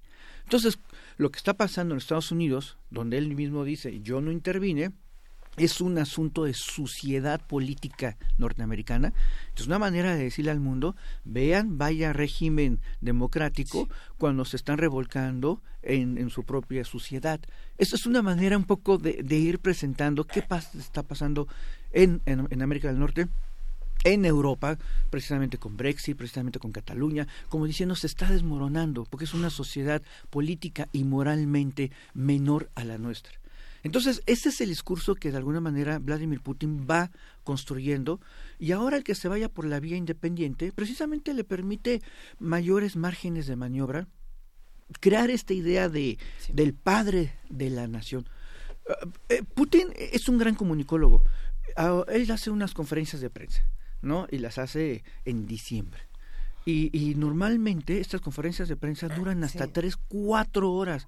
Cuando una conferencia de prensa con cualquier mandatario del mundo durará unos minutos. 15 minutos. Responde más de 600 preguntas. Entonces, esto nos da una idea de la capacidad comunicativa y de que finalmente es una gran plataforma para decirle al pueblo ruso y al mundo lo que él quiere y cuál es su visión. Y atrás, en la última, decía, un gran presidente, una gran Rusia. Entonces personifica a Rusia en sí mismo, como diciendo, lo que yo pueda lograr es para ustedes. Y si en esto tenemos esta gran propaganda de Vladimir Putin piloto, Vladimir Putin buzo, Vladimir Putin descubrió este, unas piezas arqueológicas en el fondo del mar, o sea, todas estas ideas y, y las chicas rusas cantando, yo quiero un hombre como Vladimir Putin, que no tome, que sea muy trabajador. Entonces, es parte de la imagen, ¿sí me explico? Es parte de la generación y de la restitución, y esto es básico, del orgullo nacional A ver, ¿los rusos, ruso. ¿los rusos quieren a Vladimir Putin? La mayoría sí. La mayoría sí. Y en las encuestas está. Incluso el propio Navalny está muy por debajo.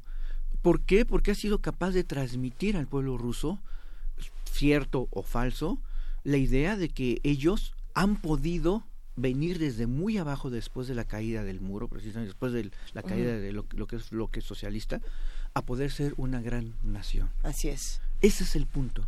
Hay muchos Gracias. comentarios en redes sociales cada vez que hablamos de- del tema de Vladimir Putin y de Rusia, eh, que se indignan cuando hablamos de, de las ventajas que ha sacado o de los privilegios que ha obtenido Vladimir Putin por actuar como actúa. por- Así es. que dicen, "Ah, pero es que este sujeto es de esta manera, pero es que es el malo, pero es que, eh, por ejemplo, es homofóbico y sus políticas públicas han tenido eh, repercusiones impresionantes y violentas. Totalmente. ¿Qué se puede decir sobre esta otra parte de Vladimir Putin para que no nos quedemos ni en el bueno buenísimo ni en el malo malísimo? Es, es parte, insisto, de su estrategia, de lo que es la renovación o el fortalecimiento moral de la sociedad rusa y de su acercamiento a la Iglesia ortodoxa.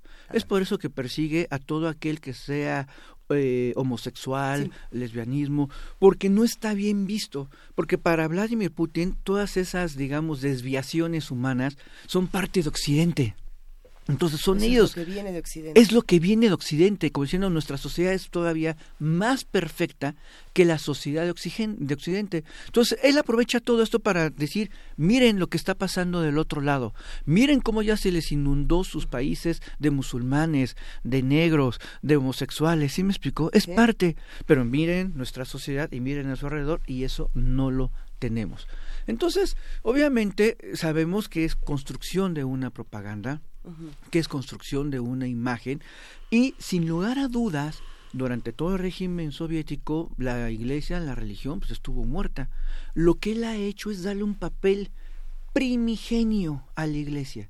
Entonces ahora todos los días y todos los santorales se celebran se celebran y forma parte de la vida civil rusa como un gran orgullo entonces, ahora en su mensaje de Navidad, de Año Nuevo, o sea, e- es esta idea de, de restituirle a la sociedad rusa precisamente valores que ellos necesitaban. Y es parte de su visión de cómo se reconstruye el nacionalismo, porque es un nacionalismo, el nacionalismo ruso. Obviamente todo esto es muy criticado en Occidente. Hay, hay dentro de sus opositores un dramaturgo, un hombre de teatro, precisamente, Serebrennikov, este Kirill, que está ahorita encarcelado, domiciliario, pero está encarcelado. Y, y, y, y curiosamente toda la clase intelectual rusa y toda la clase cultural, incluso, incluso miembros de su propio gabinete del ramo cultural, han criticado severamente a Vladimir Putin por el encarcelamiento y persecución de este dramaturgo. Y se le acusa a Putin, y esto es- también viene un poco de la idea de cómo lo ven otras personas, precisamente porque este hombre lo que hizo es poner en escena una obra sobre Rodolfo Nureyev, este bailarín que era precisamente gay, ¿no? Y, y que era antisistema y que fue exiliado en, estuvo exiliado en Occidente. Y entonces se dice que Vladimir Putin eh, está haciendo una persecución a este hombre precisamente por eso, pero también porque sacó una película que fue premiada en Cannes que se llama El estudiante. Y es una crítica a lo que está haciendo Vladimir Putin con la Iglesia Ortodoxa, de darle demasiado espacio y demasiado poder. Como este dramaturgo lo señaló en la película, entonces también se señala que eso es parte de la persecución de Vladimir Putin. Y para redondear, pues bueno, este hombre ha participado en mil protestas contra Putin. Entonces, esto obviamente es, es, es lo que mancha a nivel nacional y a nivel internacional la imagen de Putin. ¿Qué va a hacer Navalny? Fue finalmente rechazado, pero él tiene el arma muy importante. No va a ganar, por supuesto, ni siquiera se puede inscribir, pero tiene el arma Pero puede mover importante. algo, puede mover Exactamente. mensajes. Y los medios internacionales están con él. Entonces, ¿qué tiene Navalny? Ahora el 28 va a ser una gran marcha. Vamos a ver cómo se desarrolla la marcha, cuánta gente puede movilizar a nivel nacional, pero finalmente los medios están ahí. Lo que estás diciendo es que Putin tiene los votos, pero Navalny tiene la palabra, por así decirlo. Sí, Navalny tiene una gran exposición hacia el interior y hacia el exterior, particularmente más hacia el exterior. Y esto finalmente va a ser el nivel de Aquiles de, del propio Vladimir Putin. Tan es así que él mismo dijo, creo, bueno, no dijo creo, es importante flexibilizar más nuestro sistema político y que haya mayores competencias, Ajá. para que haya mayores equilibrios. O sea, él sabe cuál es la situación y ahora por eso pues, sus últimos discursos van en este sentido. ¿no? Pero lo que vemos al día de hoy es que no hay oposición, que hay dos líderes, No hay tan- oposición. a- a- ambos están en, ambos tienen un, un proceso judicial, ambos, y, y bueno, entonces eso es lo que lo que se da, eso es en donde estamos ahorita parados, O ¿no? sea, no vamos a tener ninguna sorpresa electoral. No, No. de ningún modo, ver, pero- sorpresa electoral. Pero sí podemos tener sorpresas electorales en otros países. Por ejemplo, eh, se hablaba mucho de Estados Unidos y Rusia en ese sentido, en, el- en los problemas electorales y en las elecciones pasadas con Donald Trump. En México eh, se está empezando a hablar de lo mismo y Claro. hay una serie de noticias, no sabemos si son eh, fake news o no son fake news o, o de qué estamos hablando, pero es muy interesante empezar a escuchar, eh, por ejemplo, reportes de Washington Post, si no me equivoco, nos la acaban de mandar, que decía, puede ser que Putin esté apoyando la campaña de Andrés Manuel López Obrador, ¿no? Esa era una. O había otros que decían, es que si, si Putin se metió en las elecciones de Estados Unidos, ¿por qué no se habrá de meter en las elecciones mexicanas? Y hay como mil y un rumores, ¿no? Claro. ¿Qué pasa con esta otra parte? Eh, bueno, a- aquí finalmente no solamente se le acusó o se le está acusando de México. Cuando Ajá. fue el asunto de Cataluña, también, También. se acusó. Cuando fue el asunto del Brexit, también se acusó. Sí. Y aquí el punto. Bueno, pero todo lo que Sí. pase, vamos a decir, fue Putin. Pu- Pues bueno, aquí lo interesante en el caso mexicano es que Ajá. precisamente viene de un consejero de seguridad de la Casa Blanca, McMaster, que él establece que se puede observar un comportamiento en México similar al que se observó en el Brexit de Cataluña, con medios de comunicación masiva, redes, en los cuales se busca la confrontación, la desunión y la desinformación, y que, pues bueno, a aguas revueltas, ganancia de pescadores. Eso es un poco la idea que se está manejando. Pero también hay datos, y esto llama la atención, que respecto a las eh, preguntas que se hacen al, al INE eh, de los mexicanos en el extranjero, curiosamente hay muchas preguntas eh, no de mexicanos en Estados Unidos, sino de mexicanos en Rusia. Entonces esto sí llama la atención. Yo no sé cuántos Sí, mexicanos supuesto. puede haber en Rusia que estén tan interesados y, oye, pues quiero saber cómo, cuándo, a qué horas, qué voy a hacer. Entonces, este, eso es un dato y eso es real y está ahí, ¿no? Ajá. Entonces, el hecho de que esté o no esté, sabemos algo muy simple. No podríamos nosotros dejar de pensar que Estados Unidos no deja de intervenir de algún modo u otro en las elecciones en México. Así de sencillo. ¿no? Y como Estados Unidos quizá pudiéramos pensar en otras naciones. Quizá nosotros mismos pudimos pudimos haber intervenido de manera indirecta en las elecciones norteamericanas, pues desde el video de Chente hasta la invitación al propio Donald Trump. Así es. Ya estamos nosotros marcando una preferencia. Entonces, eso también es de alguna manera una intervención indirecta. Entonces, ya sea un comunicado, ya sea un tweet, es, es tan grande y tan amplio esta parte y tan difícil de controlar que yo no dudo que así sea, pero tampoco puedo asegurar que así es. ¿Sí me explicó? Claro.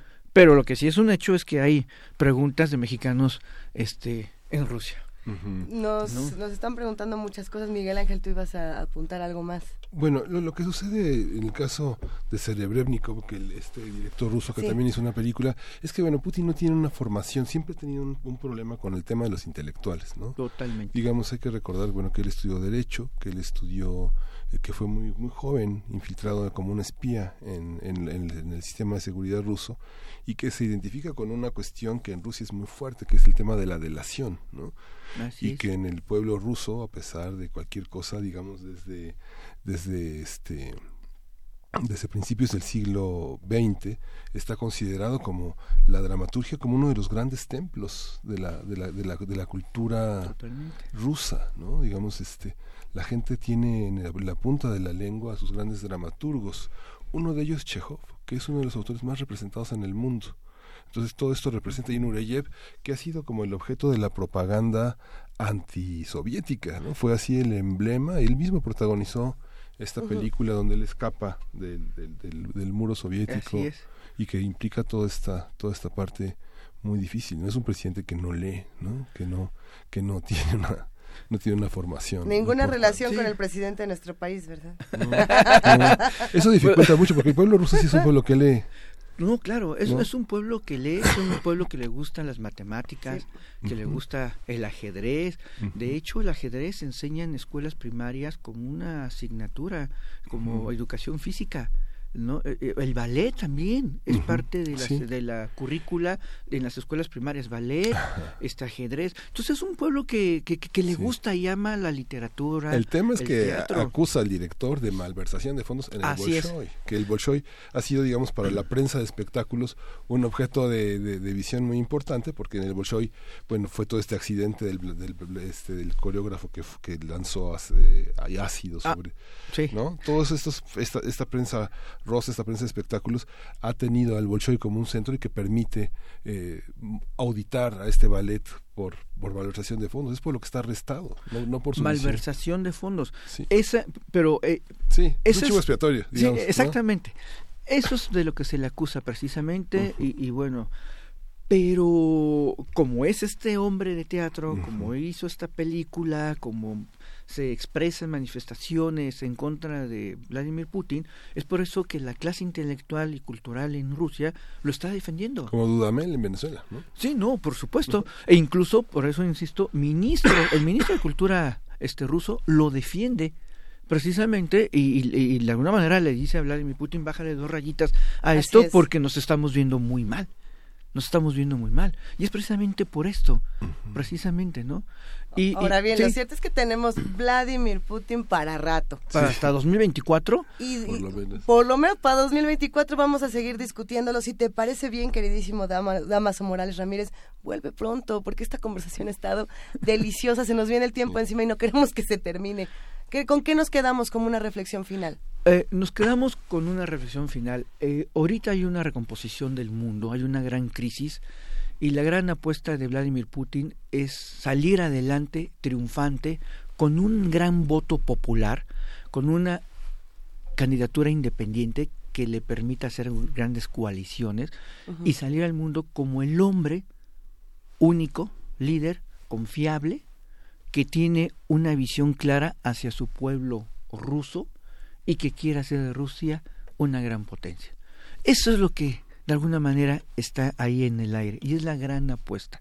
Y si los otros grandes líderes no son capaces de recomponer eh, sus situaciones internas, eh, Van a ver. van a- entonces, efectivamente, exactamente, empezando desde Donald Trump, pasando por toda Europa. Quizá Macron se salva.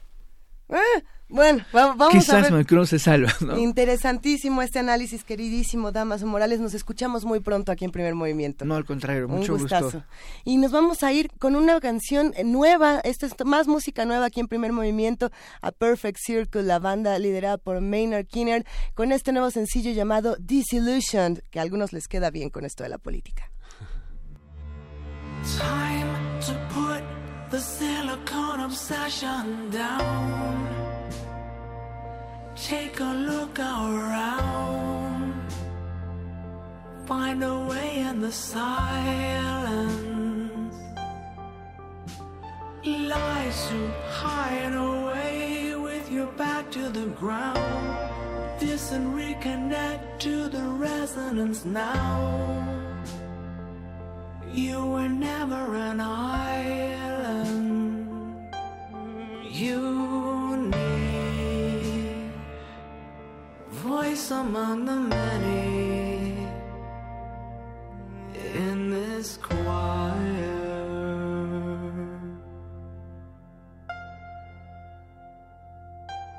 Tuning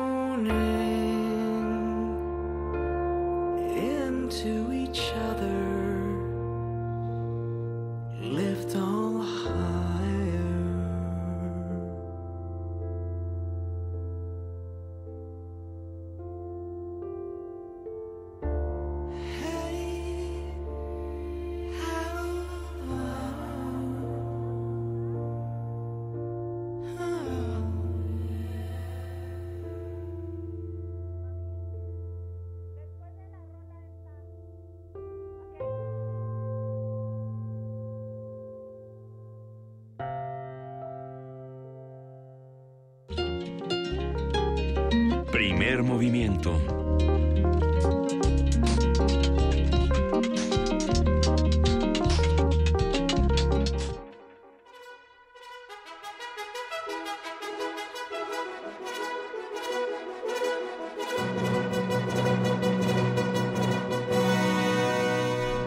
¿Qué caballería estamos escuchando, Dixie Talín Moreno? Querido Miguel Ángel, buenos días. Pues no. Edith Citlali Morales, es Preciosa directora ejecutiva de la FUNAM. días. ¿Cómo están, chicos? Ay, Muy qué bien, gusto Edith escucharte. Citlali. Ya queríamos gritos y alegría en Muchas esta cabina. gracias, ¿Qué amigos, escuchamos, eh? Gracias. Pues estamos escuchando nada más y nada menos una de las oberturas más famosas del queridísimo Giacchino Rossini, este compositor italiano increíble, increíble, que este año se conmemoran 150 años de su fallecimiento. Así que bueno, pues me empezamos con esta pieza porque precisamente la OFUNAM reinicia actividades este fin de semana con una gala dedicada a este compositor italiano. Entonces, bueno, pues para eso estoy aquí, para invitarlos a todos, a todos a que vengan a este concierto este fin de semana y para la próxima temporada de conciertos, primera temporada de conciertos 2018. ¿Qué les parece? Pues muy bien. ¿Qué, qué, qué estábamos Excelente. escuchando? ¿Qué estábamos escuchando? Estábamos escuchando Sí, la abertura de- de Guillermo El Tell, el final de la abertura de Guillermo Tell, Así que de es. alguna manera se inmortalizó por el llanero solitario, ¿se acuerdan? Sí, sí, sí. ¿Cómo de que no? Tantas cosas eh, que tenemos que aprender, pero que muchas nos las enseña, por ejemplo, el cine, la televisión, Sí. la literatura. Eh, ¿Qué vamos a hacer para estar contigo, querida Edith Zitlali? Pues mira, este fin de semana, como les decía, tenemos una gala de inauguración que está dedicada a Giacchino Rossini. Así es. Entonces, la UFUNAM va a presentarnos un concierto construido precisamente con las oberturas de sus óperas más sobresalientes. Tendremos La Cenicienta, La Escalera de Seda, La Urraca. Ladrona, El Barbero de Sevilla y por Ah, ¿cómo nos gusta la urraca ladrona? la Perdón, Urraca Ladrona pero- es divertidísima. Sí, y por risa. supuesto esta que estamos escuchando, Guillermo Tell. Además de todas estas piezas maravillosas, tendremos una obra que está basada en una área de otra ópera de Rossini que se llama Tancredi. Esta, esta área, Paganini toma el tema del área y hace una pieza que es tema y variaciones. Se llama I Palpiti.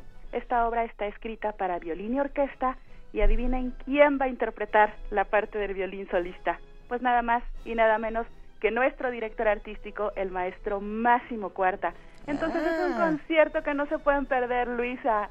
Está delicioso. Las óperas, las oberturas de las óperas de Rossini y Palpiti de Paganini con la interpretación del maestro Máximo Cuarta, la FUNAM.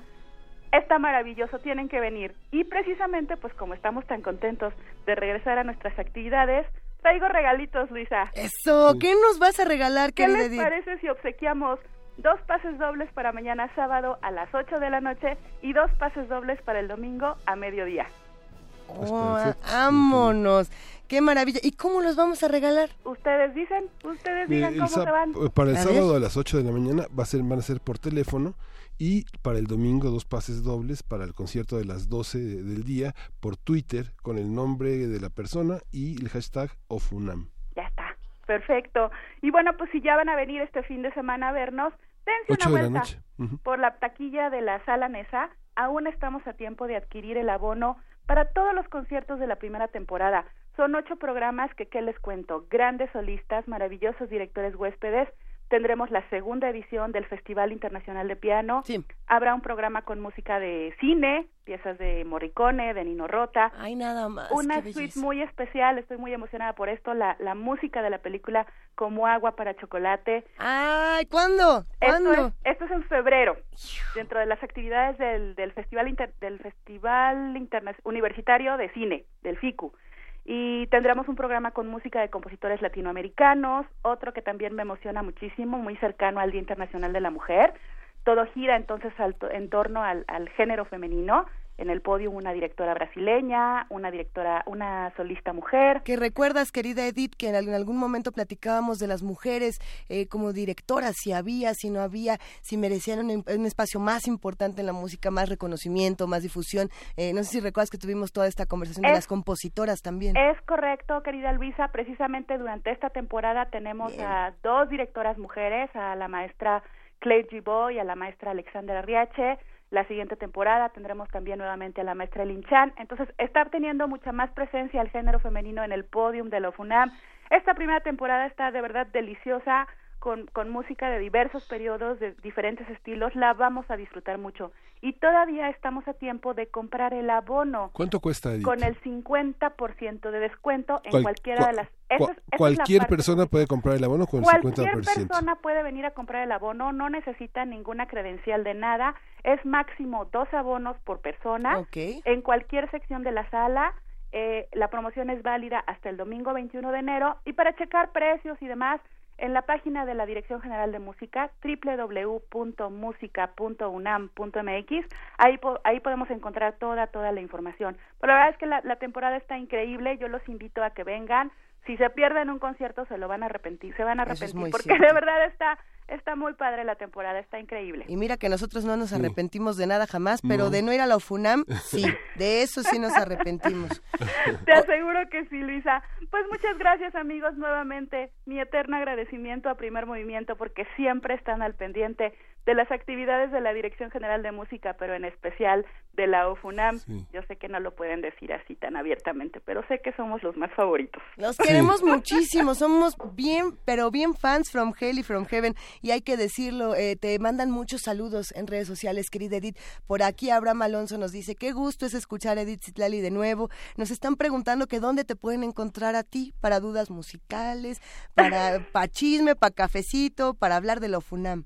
Que vengan a la sala Nesa a visitarme, Luisa, y con muchísimo Ah. gusto, un cafecito, un chisme, con todo el gusto del mundo, ¿sabes? Hoy voy a decirlo citando al querido maestro Humberto Eco. Dígalo. No tengo Twitter ni Facebook y la Constitución me lo permite. Eso, Entonces, excelente. Soy mucho del contacto, del contacto físico, del contacto humano, entonces con todo el gusto del mundo estoy a sus órdenes en la sala Nezahualcóyotl para, para platicar, para oír música, para el cafecito, para todo lo que quieran, estoy para sus, a A sus recibir, órdenes. a para recibir servir. empujoncitos. Claro que sí. Edith Zitlali no tiene ni Twitter, ni Facebook, ni nada que dar, pero tiene mucho amor para, para compartir con todos los que hacen comunidad. y Gracias. Por ahí mi correo electrónico de una manera un poquito más cerrada, con muchísimo gusto. Órale. Bueno. ¿Ok?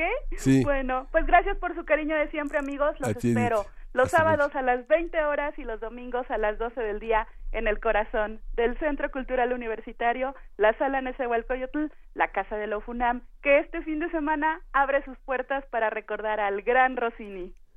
Pues hay que decir que ya se fueron los Ya se boletos, fueron los ¿eh? boletos. Ya ¿Ya se fueron todos los boletos. Sí. ¡Yupi! ¡Qué maravilla! ¡Qué, Qué maravilla! bonito. Gracias, querida Edith. Va un abrazo grande. Abrazo musical enorme. Y Nos para vemos eso- mañana. Sí, y para eso nos vamos con Niccolo Paganini, con Palpiti, la Opus B para violín y piano. Thank you.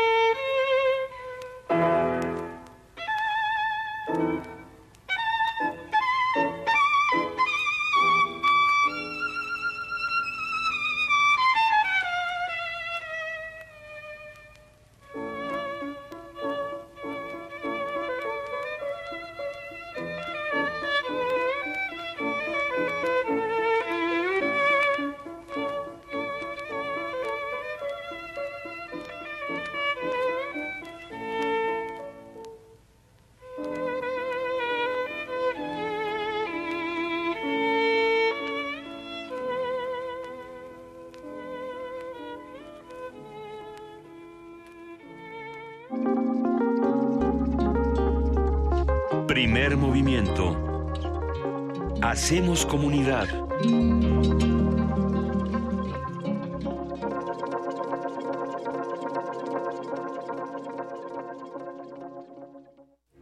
Obras de siete jóvenes artistas que reflexionan sobre el capitalismo y su relación con las emociones de los individuos. Sus trabajos nos invitan a construir y reconstruir nuestra educación sentimental con un punto de vista crítico. Radio UNAM te invita a la exposición Notas para una educación económico-sentimental. Una crítica a los sistemas de producción económicos y políticos. Hasta el 18 de marzo. Invitan el Museo Universitario del Chopo y Radio UNAM. Experiencia Sonora. Muchos traemos la camiseta bien puesta por México. Y en las próximas elecciones de 2018 capacitaremos a más de 1.400.000 personas que contarán los votos de las y los mexicanos. Trabajar como supervisor o capacitador asistente electoral es poner mi granito de arena para seguir construyendo el México que quiero. Únete y participa en la organización de las elecciones del primero de julio. Porque mi país me importa, te invito a trabajar en este gran equipo. Infórmate en INE.mx. Instituto Nacional Electoral, INE. Hijita querida, es tan difícil volver a dejarte. Ahora que regresé a mi ciudad encontré lo que más amo, mi tierra, mi hogar, ustedes. No importa cuánto tiempo esté fuera, ni las veces que tenga que irme de nuevo. Este es mi lugar, aquí está mi familia y aquí estás tú. No importa en qué país estés, este 2018 vota por lo que más amas. Credencialízate, regístrate y vota para la jefatura de gobierno. Infórmate en www.votochilango.mx, Instituto Electoral Ciudad de México. En 20 años los servicios han empeorado. Antes la seguridad nunca fue un problema. El gobierno no le ha invertido al transporte público. En los últimos seis meses, cuatro asaltos al puesto. Se os ve cómo están las calles. El tráfico ha empeorado horrible. En los últimos 20 años, todo cambió. Yo siento lo mismo que tú. Ya basta. Es hora de que esta ciudad grande se convierta en una gran ciudad. Soy Miquel Arriola y si ustedes quieren, yo puedo. Si nosotros queremos, Miquel puede. Mensaje dirigido a los integrantes de la Convención de Delegados del PRI. En alguna dimensión de este infinito número de universos, existe un tren que conecta a Londres con Beijing. Los combustibles fósiles han sido reemplazados con biocombustible y los autos podrán volar donde el ser humano ha prolongado indefinidamente su esperanza de vida. Y su conciencia podría trascender su muerte. Ese universo podría ser nuestro universo. Resistor. Esto es una señal. Miércoles. 22 horas. Por el 96.1 de FM. Radio UNAM.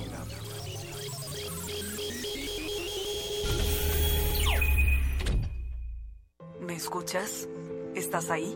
Soy México, tierra generosa con gran historia, tierra de gigantes y guerreras. Hace tiempo quería hablar contigo. Decirte que algunos me quieren ver de rodillas. Por eso necesito de ti, de tu espíritu de lucha, de tu rebeldía. Te hablo a ti, al atrevido, al soñador, al que se esfuerza todos los días. Llévame hacia adelante. Solo lo puedo hacer contigo. Marca la diferencia. Por eso necesito de ti, PRD. Él es Ricardo Anaya. Quiere ser candidato a presidente de México. Ha enfrentado al PRI como pocos. Ese PRI corrupto que le ha fallado a México se tiene que ir.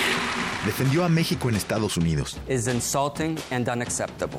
Y también en Canadá. La plus competitive de todo el mundo. Siempre tiene presentes a sus hijos y a su esposa. Para él, las familias mexicanas son lo más importante. Escribamos juntos una nueva historia. Ricardo Anaya, precandidato a presidente de México. PAN. Mensaje dirigido a militantes del PAN. Durante años hemos trabajado en proteger el medio ambiente y lograr nuestras propuestas. Entendimos que protegiendo solo el medio ambiente, la otra mitad, la de tus necesidades básicas como tu economía y seguridad, requieren de mayor atención y mejores resultados. Soy José Antonio Amid, precandidato del Partido Verde a la presidencia. Soy un ciudadano sin militancia política y un servidor público con experiencia. Militantes verdes, apóyenme la votación interna y cuidemos juntos el ambiente entero de nuestro país. Partido Verde, dirigido a los tres tipos de afiliados del Partido Verde Ecologista de México e integrantes de su Consejo Político Nacional. La ciencia que hacemos. La ciencia que necesitas. La ciencia que aporta. La ciencia que somos. La ciencia que somos. Iberoamérica al aire. Una coproducción del Instituto Latinoamericano de la Comunicación Educativa, la Dirección General de Divulgación de la Ciencia y Radio UNAM. Mesas de debate, reportajes, noticias, entrevistas, efemérides y mucho más podrás escuchar todos los viernes a las 10 y media de la mañana. 96.1 de FM. Retransmisión domingos a las 9 y media de la mañana por el 860 de AM. Radio UNAM. Experiencia sonora. Primer movimiento. Podcast y transmisión en directo en www.radio.unam.mx.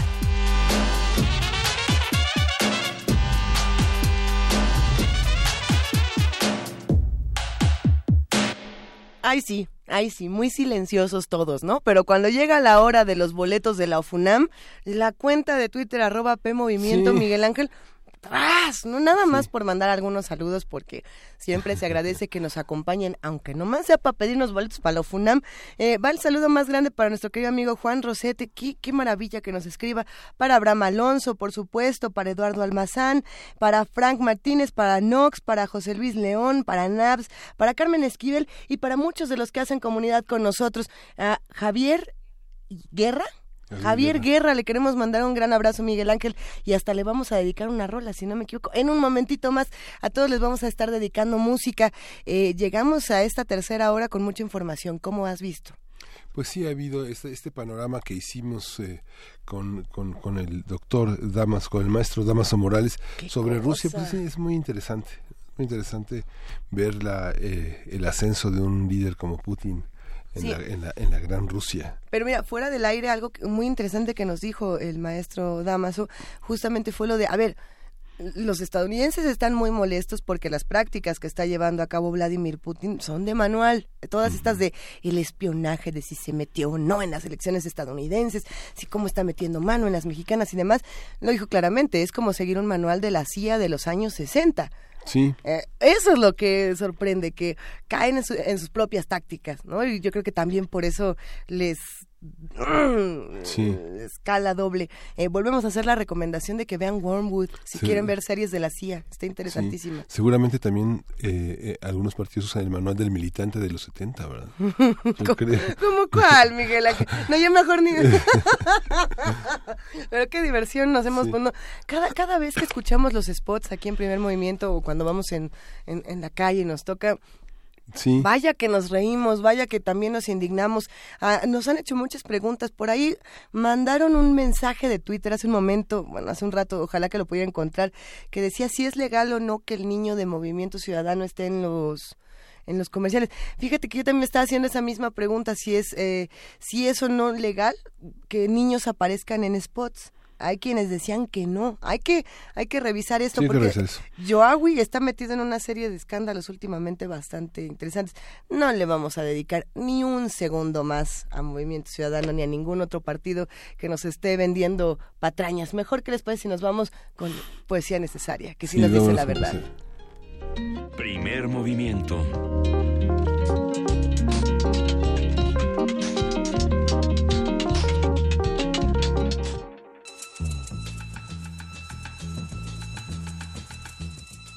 Es hora de poesía necesaria.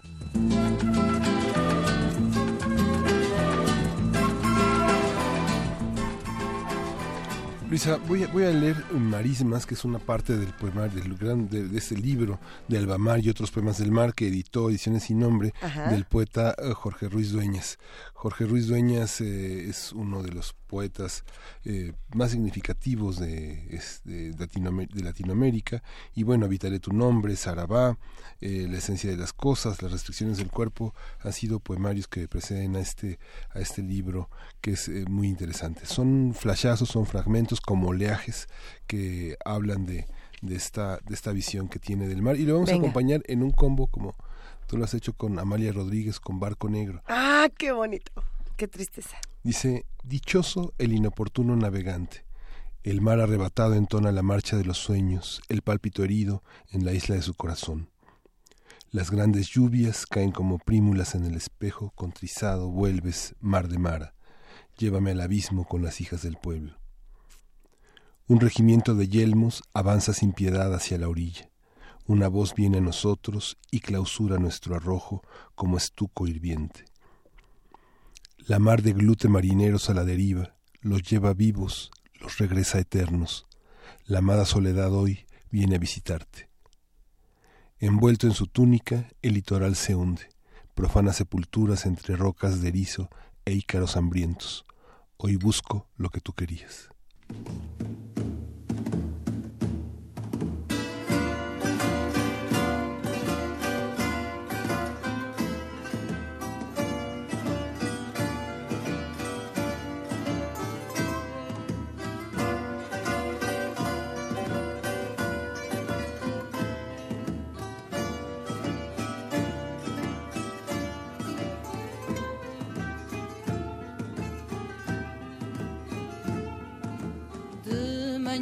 Que medo que me achasses feia. Acordei tremendo, deitada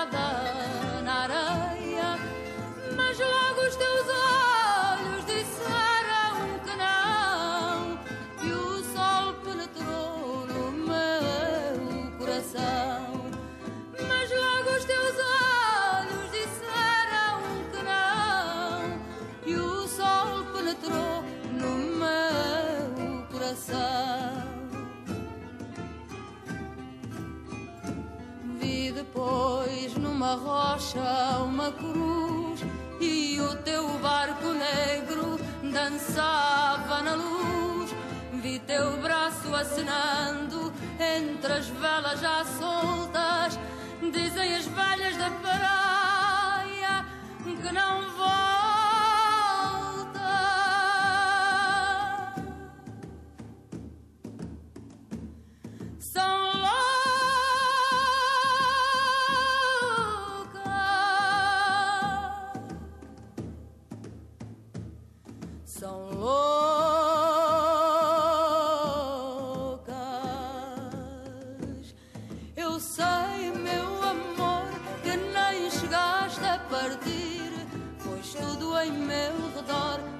que estás sempre comigo. Eu sei, meu amor, que nem chegaste a partir. Pois tudo em meu redor me diz que estás sempre comigo.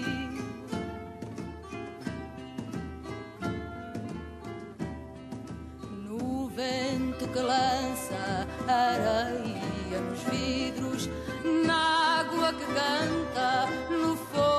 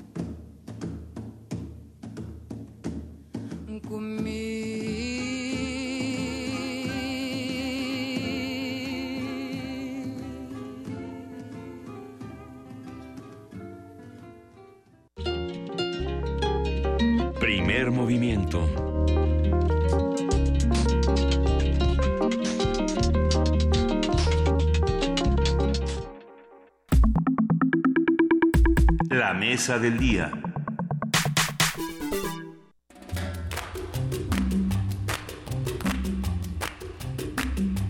Ahí le va para mis amigos los canteros este mambito que las aprovechen y hablan.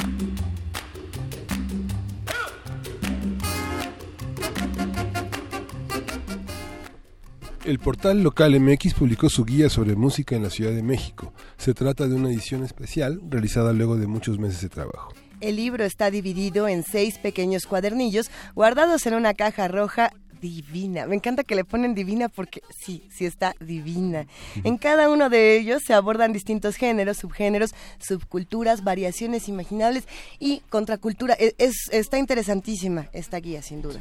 Además, en cada uno de los pequeños cuadernillos se podrán hallar clubs, restaurantes, bares, foros y escenarios, así como el contexto histórico y dónde comprar instrumentos, libros, estaciones de radio, muchas más cosas. Está interesantísimo, sin duda. Y para hablar sobre esta guía y sobre sobre todos los temas que se pueden ir eh, extrayendo de una manera deliciosa de ella, nos acompaña Alejandro Maciel. Él es egresado de la Facultad de Ciencias Políticas y Sociales de la UNAM, editor en Travesías Media, colaborador en medios como Gato Pardo y Expansión y por supuesto es coautor de Local, este sitio web que como les comentábamos al principio del programa, tiene una invitación muy rica a las actividades de nuestra ciudad, talleres, exposiciones, museos, conciertos, cantinas, recovecos.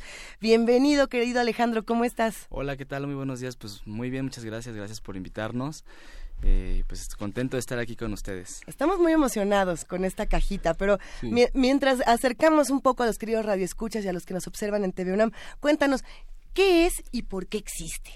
Pues mira, eh, local eh, surge el año pasado, eh, bueno, más bien hace dos años, porque ya todavía tenemos el chip del año pasado, 2017, pero en ah, realidad surge en, 2000, en 2016 y viene de lo que antes eran las guías de F. Las guías de F, bueno, pues eh, que, que, salieron durante muchos años, que hacíamos igual ahí, todavía cuando Travesías Media, no era Travesías Media, sino Editorial Mapas. Eh, y bueno, pues se da este cambio en la Ciudad de México que deja de ser Distrito Federal y se convierte en Ciudad de México. Oh, sí. Entonces empezamos allá a pensar cuál era el siguiente paso para las guías de F, ¿no?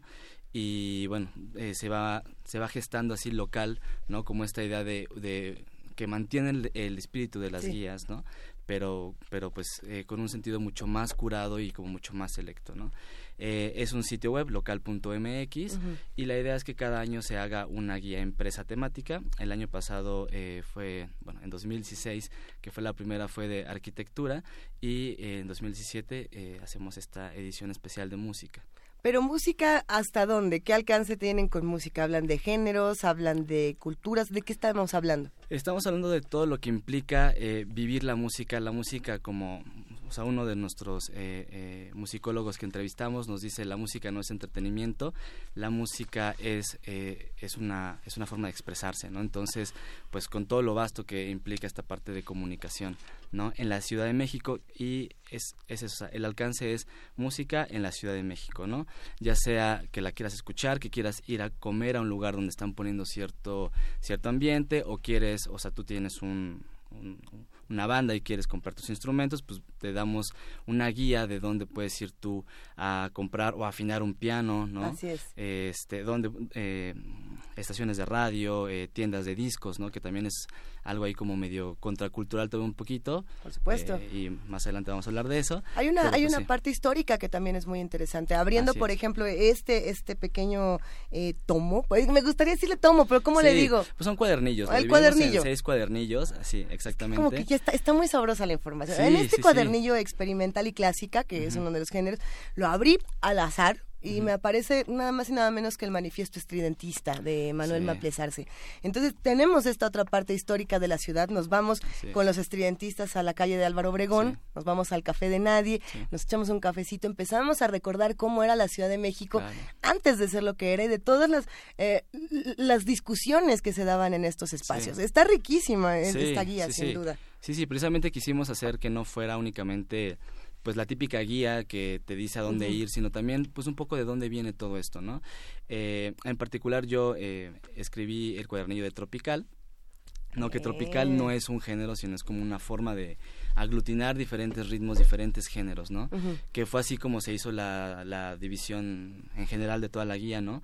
Eh, trabajamos muchísimo con muchos especialistas que nos dijeron, pues sí, cómo cómo podíamos encajar en, pues en un cuadernillo todo sin que fuera extraño y ahí medio hacer un revoltijo Y bueno, tropical, pues eh, es eso, es como estamos muy envueltos en, pues sí, en que la cumbia a lo mejor es como de barrio bajo o como que la salsa es de barrio bajo o mucho del reggaetón, ¿no? Pero no sabemos que todo esto tiene pues una pues un origen, ¿no? Y es una historia muy padre eh, la cual quisimos documentar y pues sí, es un poco entender de dónde viene todo esto. ¿no? Pero a ver, por ejemplo, fuera del aire estábamos platicando con mucho interés, eh, recordábamos esta conversación de Pavel Granados, la, conversación que tuvimos hace Miguel Ángel, ¿cuánto habrá sido? Como las dos, tres semanas.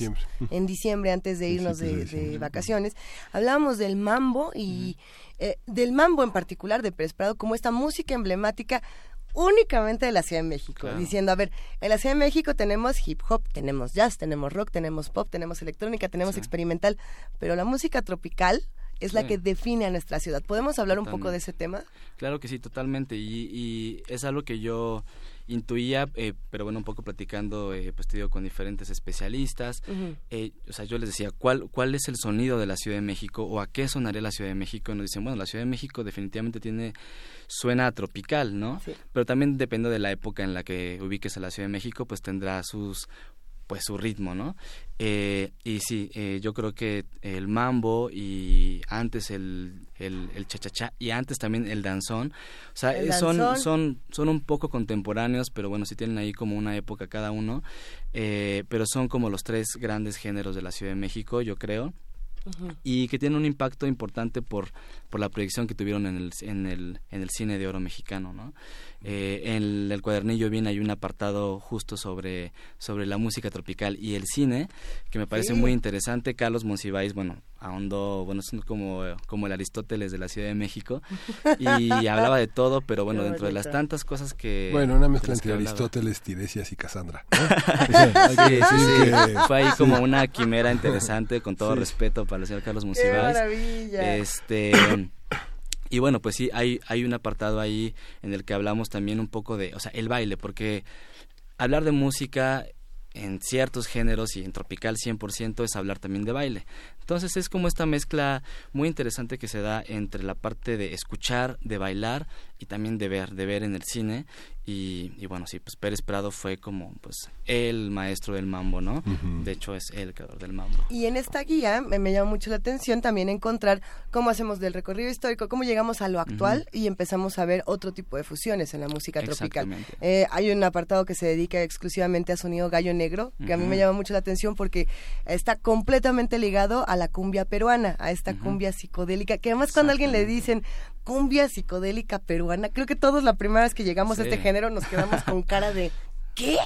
y es una verdadera gozada. ¿Qué, pasa con estos nuevos exponentes de la música tropical? Bueno, ni tan nuevo. Sonido pues, pues sí, sí, sí, Este, bueno, o sea, eh, como que la forma en la que van evolucionando ahí los géneros tal cual como los puse es, eh, pues sí, como desde lo primero hasta lo más actual, ¿no? Eh, o sea, hablamos también de la cumbia, un poco de la salsa, la salsa que pues que surge en Nueva York y cómo se va apropiando, que eso es lo más interesante, cómo se va apropiando y cómo eh, pues se van haciendo fusiones ahí, este, o sea, por ejemplo, yo no sabía que el Tex-Mex o sea, tiene un poco de cumbia, no es como una cumbia, es como una cumbia tejana, un poco, o sea, con su respectiva distancia, por supuesto, pero se van creando estas estas mezclas, ¿no? Estas fusiones. Y y sí, o sea, no queríamos que fuera como una, pues, una enciclopedia o un libro meramente histórico, sino también que tuviera, pues, que reflejara eso que está pasando hoy en día en, en la Ciudad de México y fue así como empezamos ahí a meter a estos jóvenes, bueno, jóvenes no tan jóvenes que empiezan como en los 2000 a crear eh, sus propias mezclas, ¿no? Y a decir, la cumbia está chida y la cumbia puede ser kitsch, pero está chido que hagamos cumbia kitsch, ¿no? Como es el caso de Afrodita, que en, o sea, que Afrodita antes este Karin Burne tuvo tuvo un grupo con con Amanditita, con Amandititita, este ella es justo eh, la que dice lo kitsch es chido, ¿no? Sí, Aquí abrimos el apartado. Sí, sí, sí. Entonces tuvimos una sesión en su casa que es en la Condesa bastante interesante. Este y y pues sí platicamos justo de todo lo que se puede hacer en en cumbia, ¿no? No hay un límite realmente para... O sea, la cumbia lo puedes mezclar con todo, ¿no? Es, es como las tortillas, se las puedes poner a todo y lo puedes comer con todo. Entonces, eh, pues a raíz de esa eh, pues de la cumbia que es tan amigable eh, es que muchos incluso rockeros o como sonido gallo negro que estaban haciendo por ahí este un poco de surf eh, dicen pues vamos a hacer ahora una mezcla con cumbia no y vamos a ver qué sale de todo esto y, y, pues sí, o sea, es como también ver esto que se está haciendo en la Ciudad de México. A ver, y si nos queremos ir a bailar, ¿a dónde nos vamos? Pues porque, porque de aquí nos vamos a ir. ¿Qué día? ¿Hoy, es viernes o todavía? Sí, ya, ya. Hoy es viernes. Vámonos, ¿a dónde nos vamos? Siempre es un buen día para irte a bailar.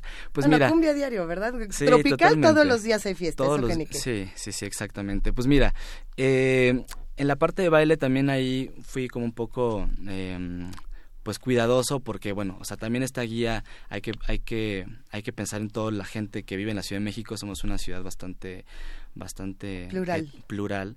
Entonces pues no vas a meter también a alguien que a lo mejor no le late mucho la onda de irse a, a bailar ahí, a un sonidero en Iztapalapa o a Peñón de los Baños que son célebres no pero habrá quien sí se anime y dices bueno pues va y está como esta parte un poco más un poco más light no que son este pues te vas a, al Mambo Café o este no sé como estos eh, que están ahí sobre Insurgentes 300 que Mamarrumba y todos Mamarrumba estos. todos estos que son un poco más amigables un poco más light no este y está la otra gran escena de los grandes salones de baile no que es ahí otra parte en la que nos detenemos mucho que son estos grandes salones como el Salón Los Ángeles no sí. este como el, el California Dancing Club la Maraca que no sé si el California Dancing Club está cerrado ahorita con todo lo que pasó el temblor, pero bueno, están estos grandes eh, salones que son emblemáticos y bueno, ¿quién no ha pasado por esos espacios, no?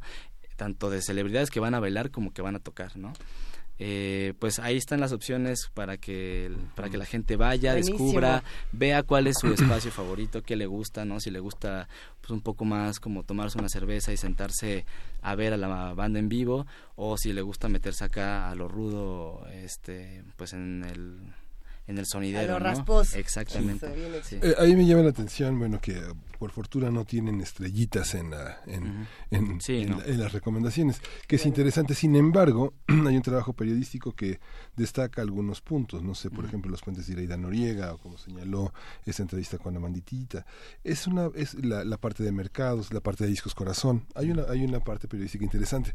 Sí. Pero en el mundo hay un hay un conjunto de guías. ¿Cómo visualizar en el DF? No pienso, Sí. por ejemplo, en Time Out, por ejemplo, en la, la London Guide, o con los franceses, este mundo que hace Lonely Planet, que tiene todo un conjunto de especialistas en el mundo donde te dicen una esquina en Donceles donde comer tacos de cochinita, o cómo saben, cómo saben los grandes cronistas del mundo que este tipo de, de- de pedacitos de, del mundo van a permanecer o, o la Guide Blue, que es una guía pues para eh, prácticamente para arquitectos o para historiadores, ¿no?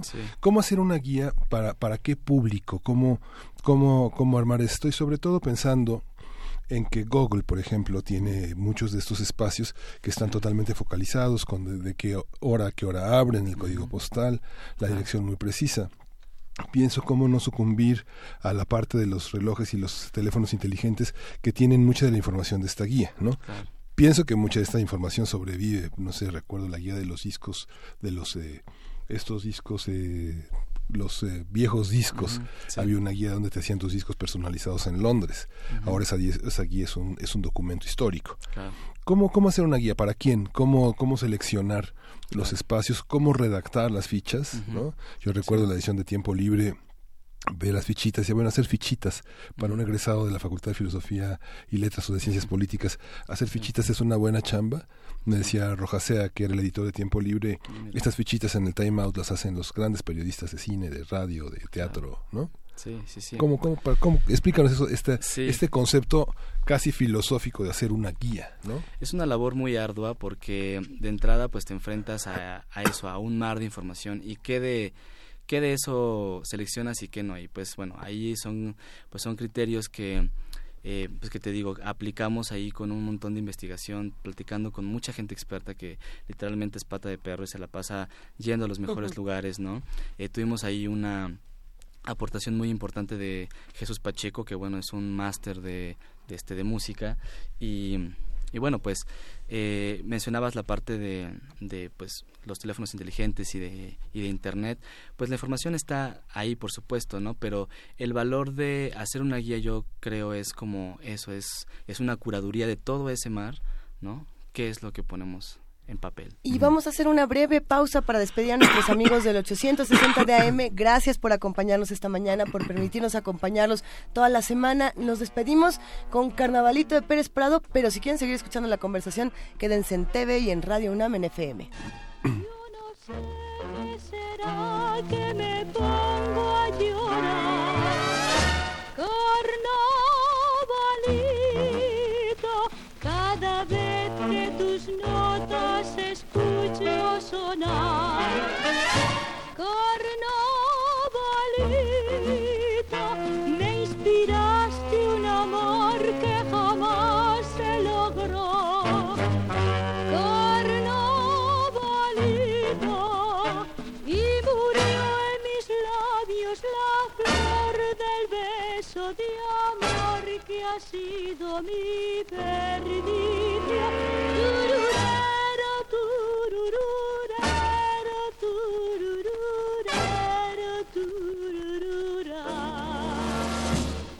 Tu acento me trae el recuerdo y hoy transcurren lentos mis días. Sin más gotos y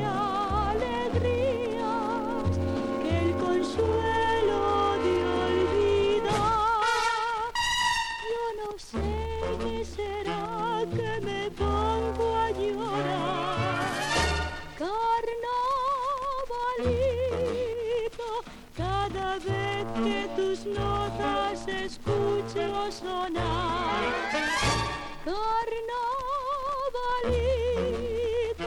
de aquel sueño de amor condenado a morir. Carnavalito, solo quede mi corazón la tierna emoción que evoca tu son desengaño de una ilusión que no conseguí. No te quiero escuchar,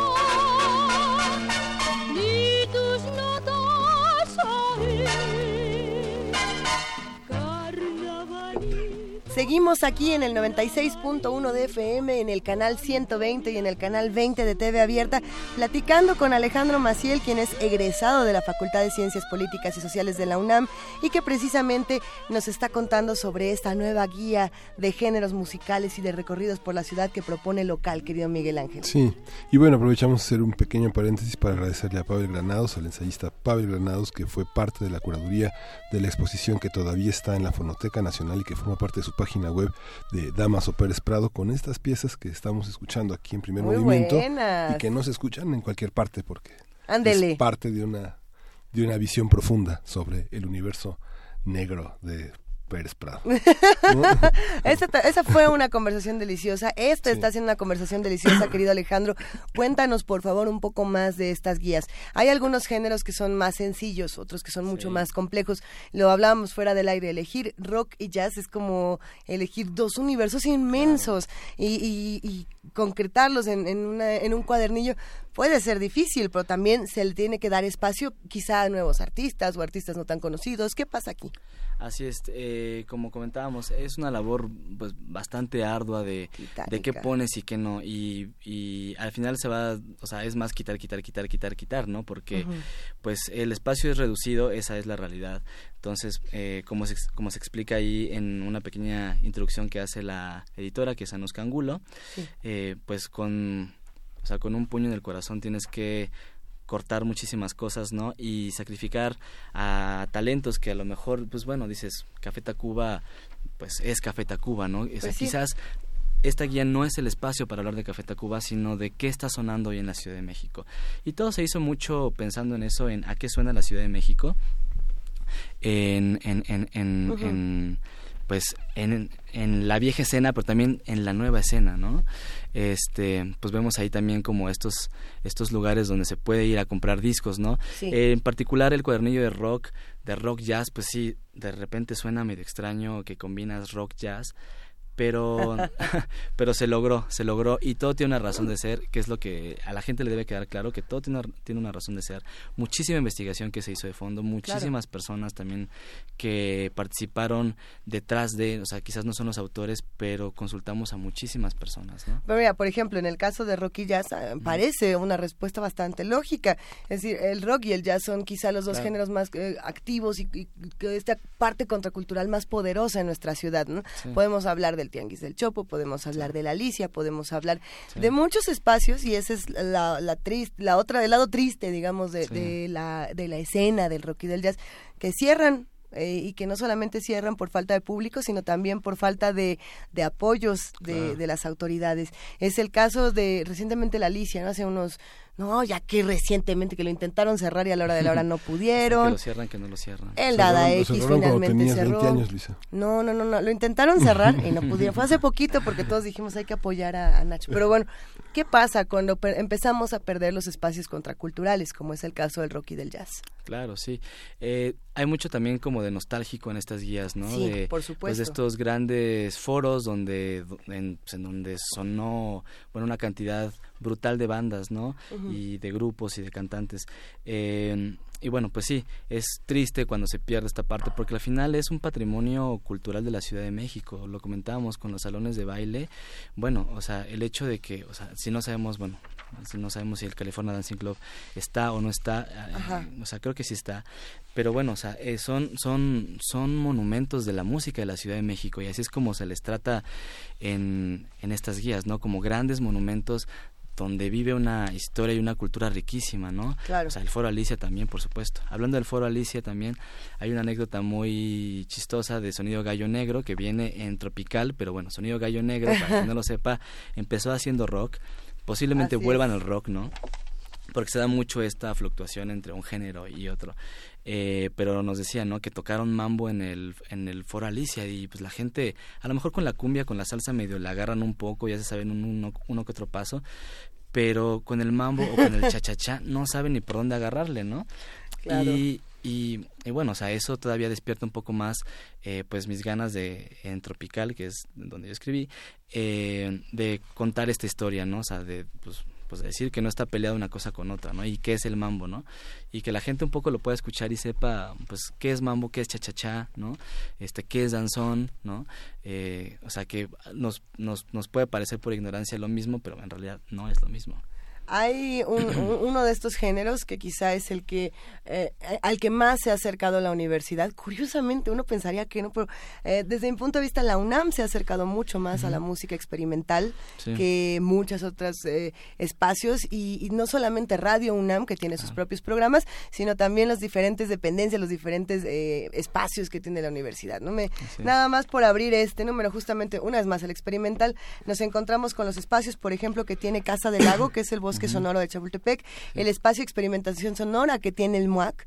Eh, son grandes recomendaciones, orgullosamente de la UNAM, pero son grandes recomendaciones independientemente también de ella. Y, y hay que decirlo, pareciera que el espacio de experimentación sonora en nuestra ciudad no es tan grande y quizá lo es más de lo que imaginamos. Nada más por mencionar algunos de los festivales que nos podríamos encontrar en la Ciudad de México está el Bestia, el Aural, el Radar, el Mutec, las sesiones de Umbral. No podrían empezar a imaginar cuántas personas se dedican a la música experimental nada más en nuestra ciudad. Eh, ¿Cómo hacemos para conocerlas más? Digo, además de leer la guía, además de entrarle a esta guía que está buenísima.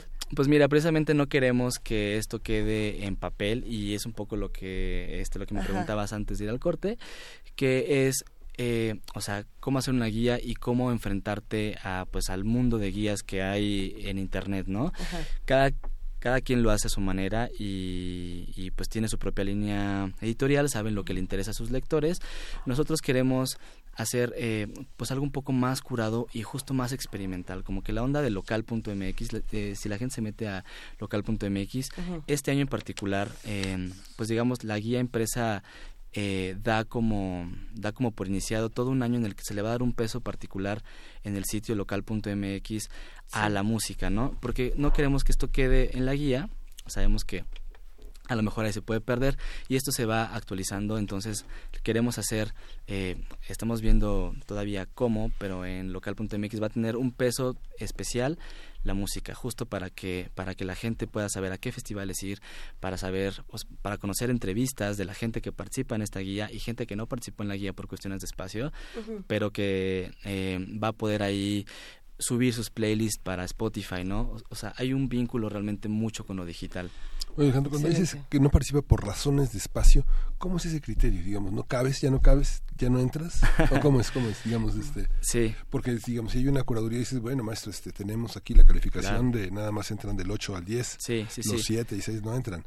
Pero si es por razones de espacio, ¿cómo, cómo es eso? Sí, eh, es este, una manera bonita. Sí, pues mira, eh, como se dice en el prólogo del libro, no es que o sea, la intención de esta guía no es que fuera exhaustiva, ¿no? Porque se pudo haber hecho así y claro, se hace así, pero es mucho más selectiva. O sea, queremos eso, como, o sea, creo que cuando das muchísimas opciones, pues un poco te pierdes. Entonces quisimos hacer una curaduría como muy, como muy selecta.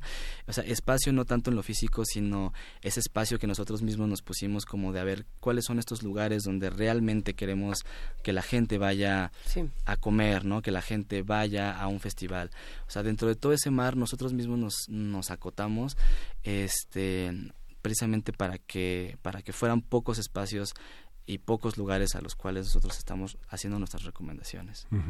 ¿Cuáles serían los criterios fundamentales como para elegir un lugar? ¿no? Por ejemplo, en México, las revistas. ¿no? hay, hay revistas que son y que forman parte de la historia cultural del país que han tenido tres números, seis números, siete números. Si uno elige eh, eh, hacer una guía de revistas por su permanencia, pues la gran parte de las revistas más importantes del siglo XX quedarían fuera, ¿no? Pero, ¿cuáles son los rasgos en un panorama musical que haría, que hacen que estas fichas aparezcan y que elijan estos hitos, no sé, discos corazón, ¿por qué discos corazón? ¿Cómo, ¿Cómo fueron un poco los criterios editoriales? Pienso que si soy ajeno a Travesías y a Local MX, y si soy un periodista que cubre la ciudad, o soy un estudiante que tiene su novia y que busca ir a antros, ¿cuáles son los criterios? ¿Es seguro, es lejano, es céntrico, es bonito, es caro, es barato, este, eh, es original, es de tradición? ¿Cuáles son, digamos, las preguntas que se hacen para, para seleccionar, para no dejar fuera lo más nodal, ¿no? lo más importante. Claro, eh, bueno, platicábamos también fuera del aire que, eh, o sea, los en los seis diferentes cuadernillos, pues, eh, o sea, como es un mar de información, también un poco se dio esta libertad de los autores de, pues sí, de hacer tu propia investigación y que, y que la investigación te fuera llevando un poco hacia, pues, pues un poco de corazonada, pero también mucho como de experiencia de cuáles son estos espacios, ¿no? en, los, en los que en, que tú pondrías dentro de la guía, ¿no? Eh, o sea, te puedo hablar en específico de, eh, o sea, de la guía tropical. Yo no quise hacer ningún tipo de discriminación de, o sea, de nada, ¿no? Eh, entonces, bueno, pues cómo acotas eso. lo que hice y que ya comentábamos un poco fue hacer esta división, o sea, sí ser como muy claro, no la cuestión de las estrellitas, ¿no? Porque no es una cuestión de calidad, sino sí de públicos, ¿no? O sea, si a ti te gusta la onda de los sonideros, está esta parte de los sonideros, si, si quieres un salón de baile, está esta otra parte, ¿no? Eh, y tratar de ser lo más, este, pues ahí sí lo más plural posible, ¿no? Este, pero pues sí, o sea, cada uno tiene como sus lugares consentidos y, y, y eso se ve reflejado en los cuadernillos. A veces cuando se hace una guía impresa, uno sabe que algo se va a extinguir, ¿no? Que este que cuando aparezca la guía tal vez ese lugar quién sabe si exista. ¿Cómo tomar esa decisión, digamos, este queda queda como un documento, tiene una segunda edición, hay manera de rectificar? Cuando se tiene este diálogo entre el papel y la web, ¿cómo, cómo, cómo se resuelve? Pues miren, Travesías Media eh, tenemos ese ese eh, dilema todo el tiempo porque hacemos un montón de guías y pues eso es estar actualizado, actualizado, actualizado este, pero hay lugares que permanecen afortunadamente por su valor histórico eh, y hay otros que sí se van actualizando, otros que van haciendo y que, y que se van convirtiendo en esta nueva escena más de moda, más hot.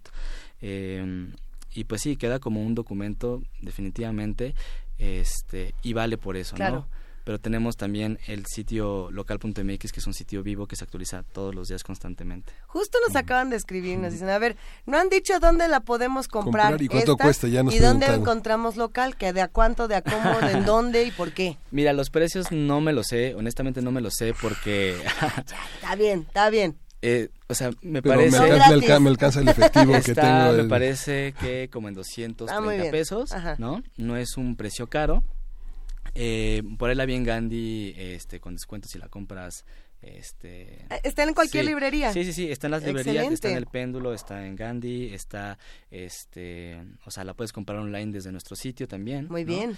Eh, también tenemos ahí nosotros en, en Travesías Mide un pequeño espacio que es nuestro espacio Travesías, que los invitamos a que, a que se anden en la Condesa a hacer una vuelta por ahí en Amatlán 33. Bien. Eh, y ahí pueden también ver otros materiales que hacemos, ¿no? No solamente la guía, comprar la guía de arquitectura del año pasado, de 2016, que también está padrísima Seguro que este, Esa como que pasó un poquito desapercibida, pero también vale muchísimo la pena. Y la condesa, que yo creo que es el espacio, el desafío, desafío para las guías, porque los locales desaparecen cada 15 días, ¿no? Sí, aparecen nuevos. Tardas más en reseñarlo que el lugar en desaparecer, ¿no? E-, esta ciudad que, que se reconfigura todos los días necesita justamente crear vestigios y crear memorias de lo que ocurre. Por eso son tan importantes eh, páginas como local, guías como esta que tenemos aquí en la mano. Por favor, los que nos están escuchando, cuéntenos si la compran, si la leen, si la ven digital, ¿qué les parece? ¿Qué opinan de todos estos lugares? ¿Qué opinan de los géneros musicales que aquí se proponen?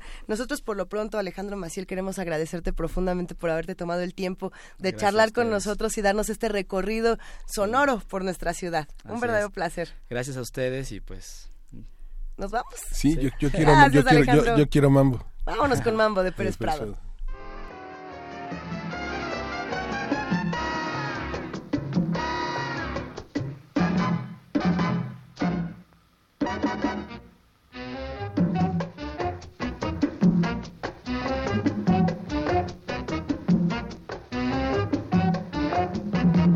Bom bom bom. Bom bom bom bom bom bom bom. Bom bom bom a gozar eh. Yo quiero mambo. A gozar eh. Yo quiero mambo. A gozar eh. Yo quiero mambo. A gozar eh. Yo quiero mambo. A gozar eh yo quiero mambo. Cuando yo quiero gozar hago que suene cencerro y tambor. Cuando yo quiero gozar, hago que suene cencerro y tambor.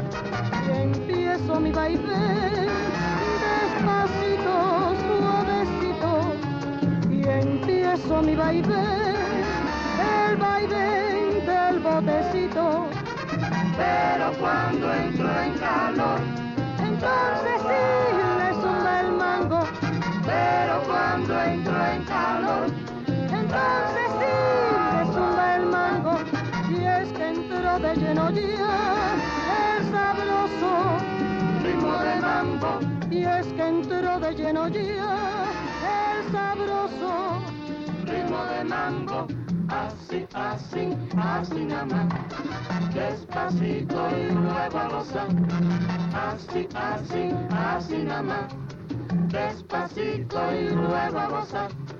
Así, así, así nada más, despacito y luego a gozar.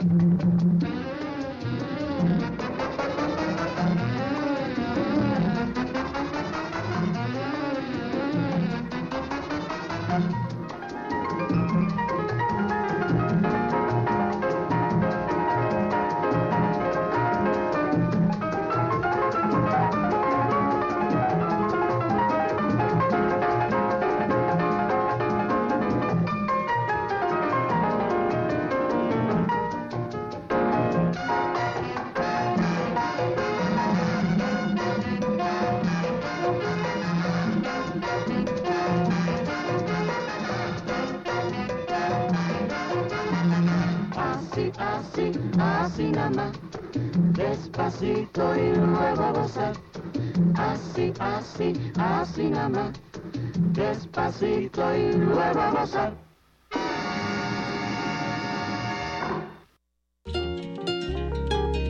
Primer movimiento.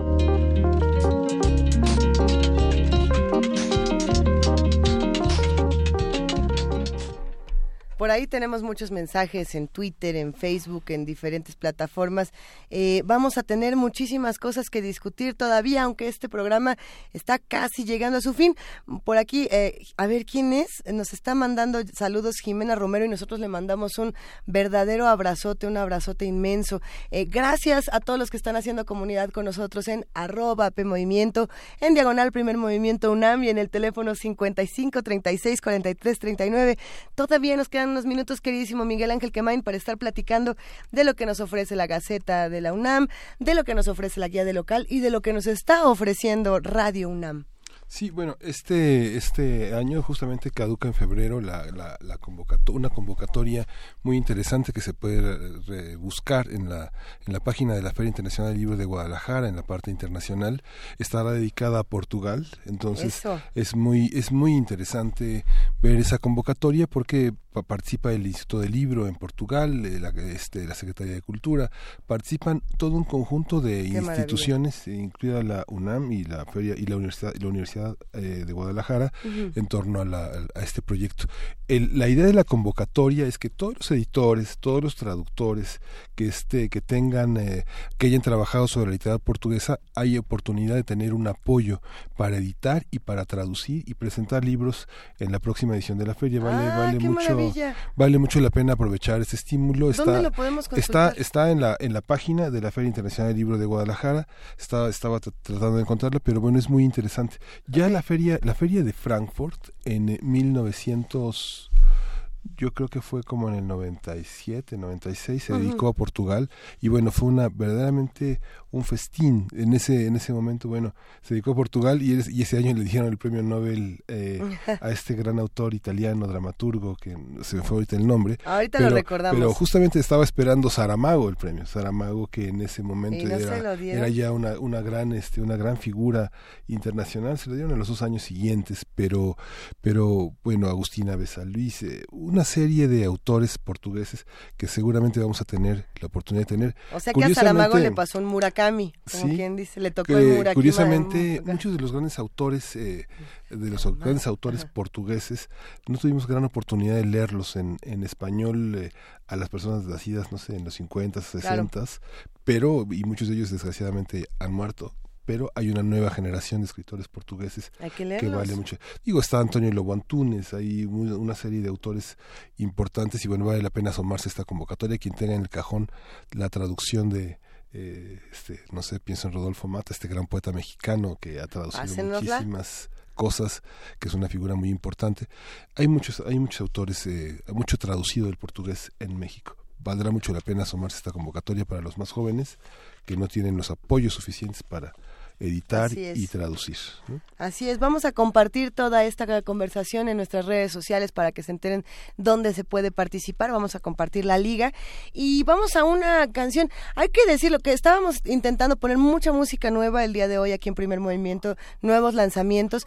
Esto, este asunto de los nuevos lanzamientos va a continuar en Metálisis hoy a las 8 de la noche en Radio UNAM con resistencia modulada en este nuevo programa de metal y rock que tiene el perro muchacho. Ya les contaremos más porque este nuevo lanzamiento está de lujo. Es el nuevo sencillo de Jack White y se llama Connected by Love.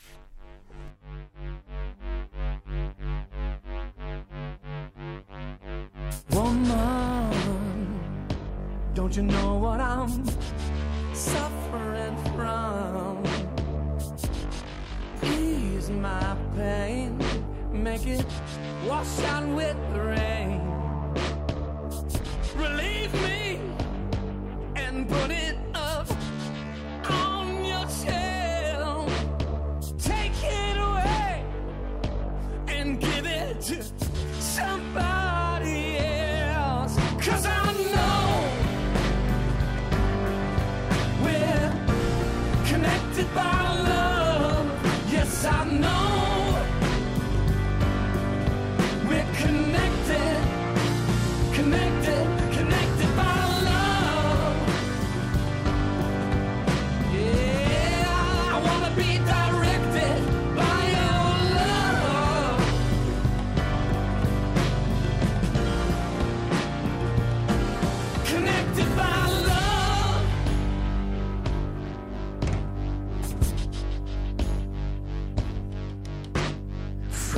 mine. You seem to know me best. You chose me out of all of the rest. Take me home with you and help me forget. Let's take the worst and somehow turn it into the best. Cause I know we're connected. We're connected. We're connected by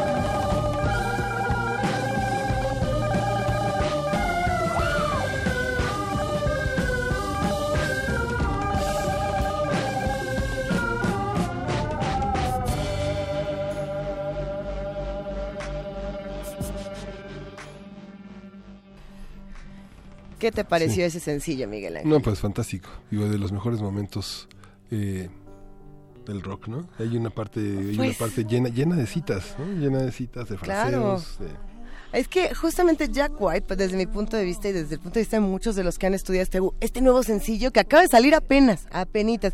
Eh, el- lo que es interesante es que Jack White es quizá de los últimos rockeros que todavía están recuperando esta parte tradicional, eh, digamos de los rockeros jóvenes, aunque no es tan joven, ¿verdad? Pero bueno, no es Jimmy Page, que por cierto ayer fue el cumpleaños de Jimmy Page y no lo celebramos como se debe, pero es uno de estos herederos del rock clásico que lo sigue pastel. retomando.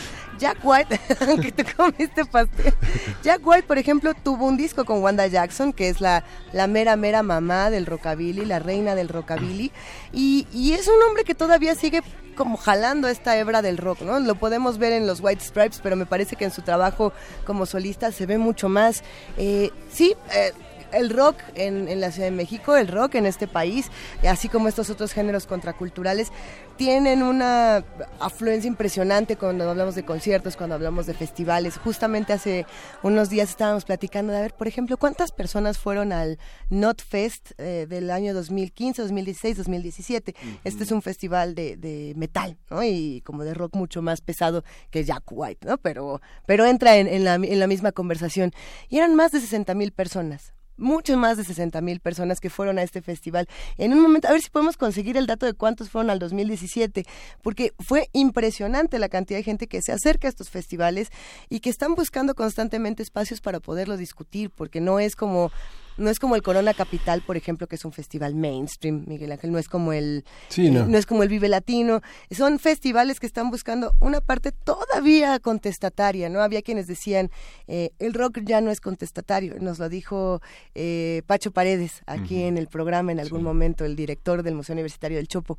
Y decía, el rock ya no tiene esta, esta respuesta, ¿no? El metal, por ejemplo, todavía la tiene un poco. El rock clásico estadounidense en algunos casos la ha llegado a tener, sobre todo cuando le quieren eh, contestar a Trump, ¿no? Y hay que preguntarnos en dónde están estas respuestas contestatarias. Hay quienes dicen que están en el hip hop actualmente. Todo esto para darle continuidad al tema de, del local.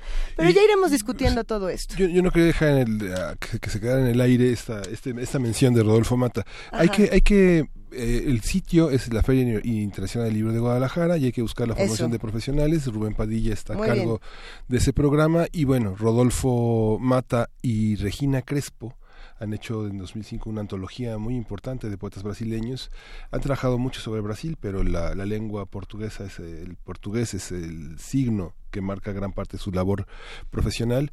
Rodolfo Mata ha estado en Universo de Letras, lo puede encontrar en este espacio de la universidad dedicado a la, a la literatura, al ensayo, a la poesía. Este, hay que asomarse a ese, a ese espacio y ahí va a encontrar a Rodolfo Mata y una gran variedad de poetas portugueses traducidos. También el periódico de poesía, que es otro de nuestros patrimonios en la universidad. Periódico de poesía.unam.mx, universo Universo de de letras.unam.mx y nosotros ya nos vamos, Ya nos así vamos. que www.radiounam.unam.mx, www.tv.unam.mx.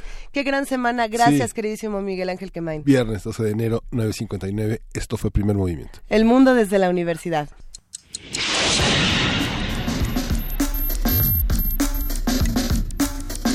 Radio UNAM presentó Primer Movimiento. El mundo desde la universidad.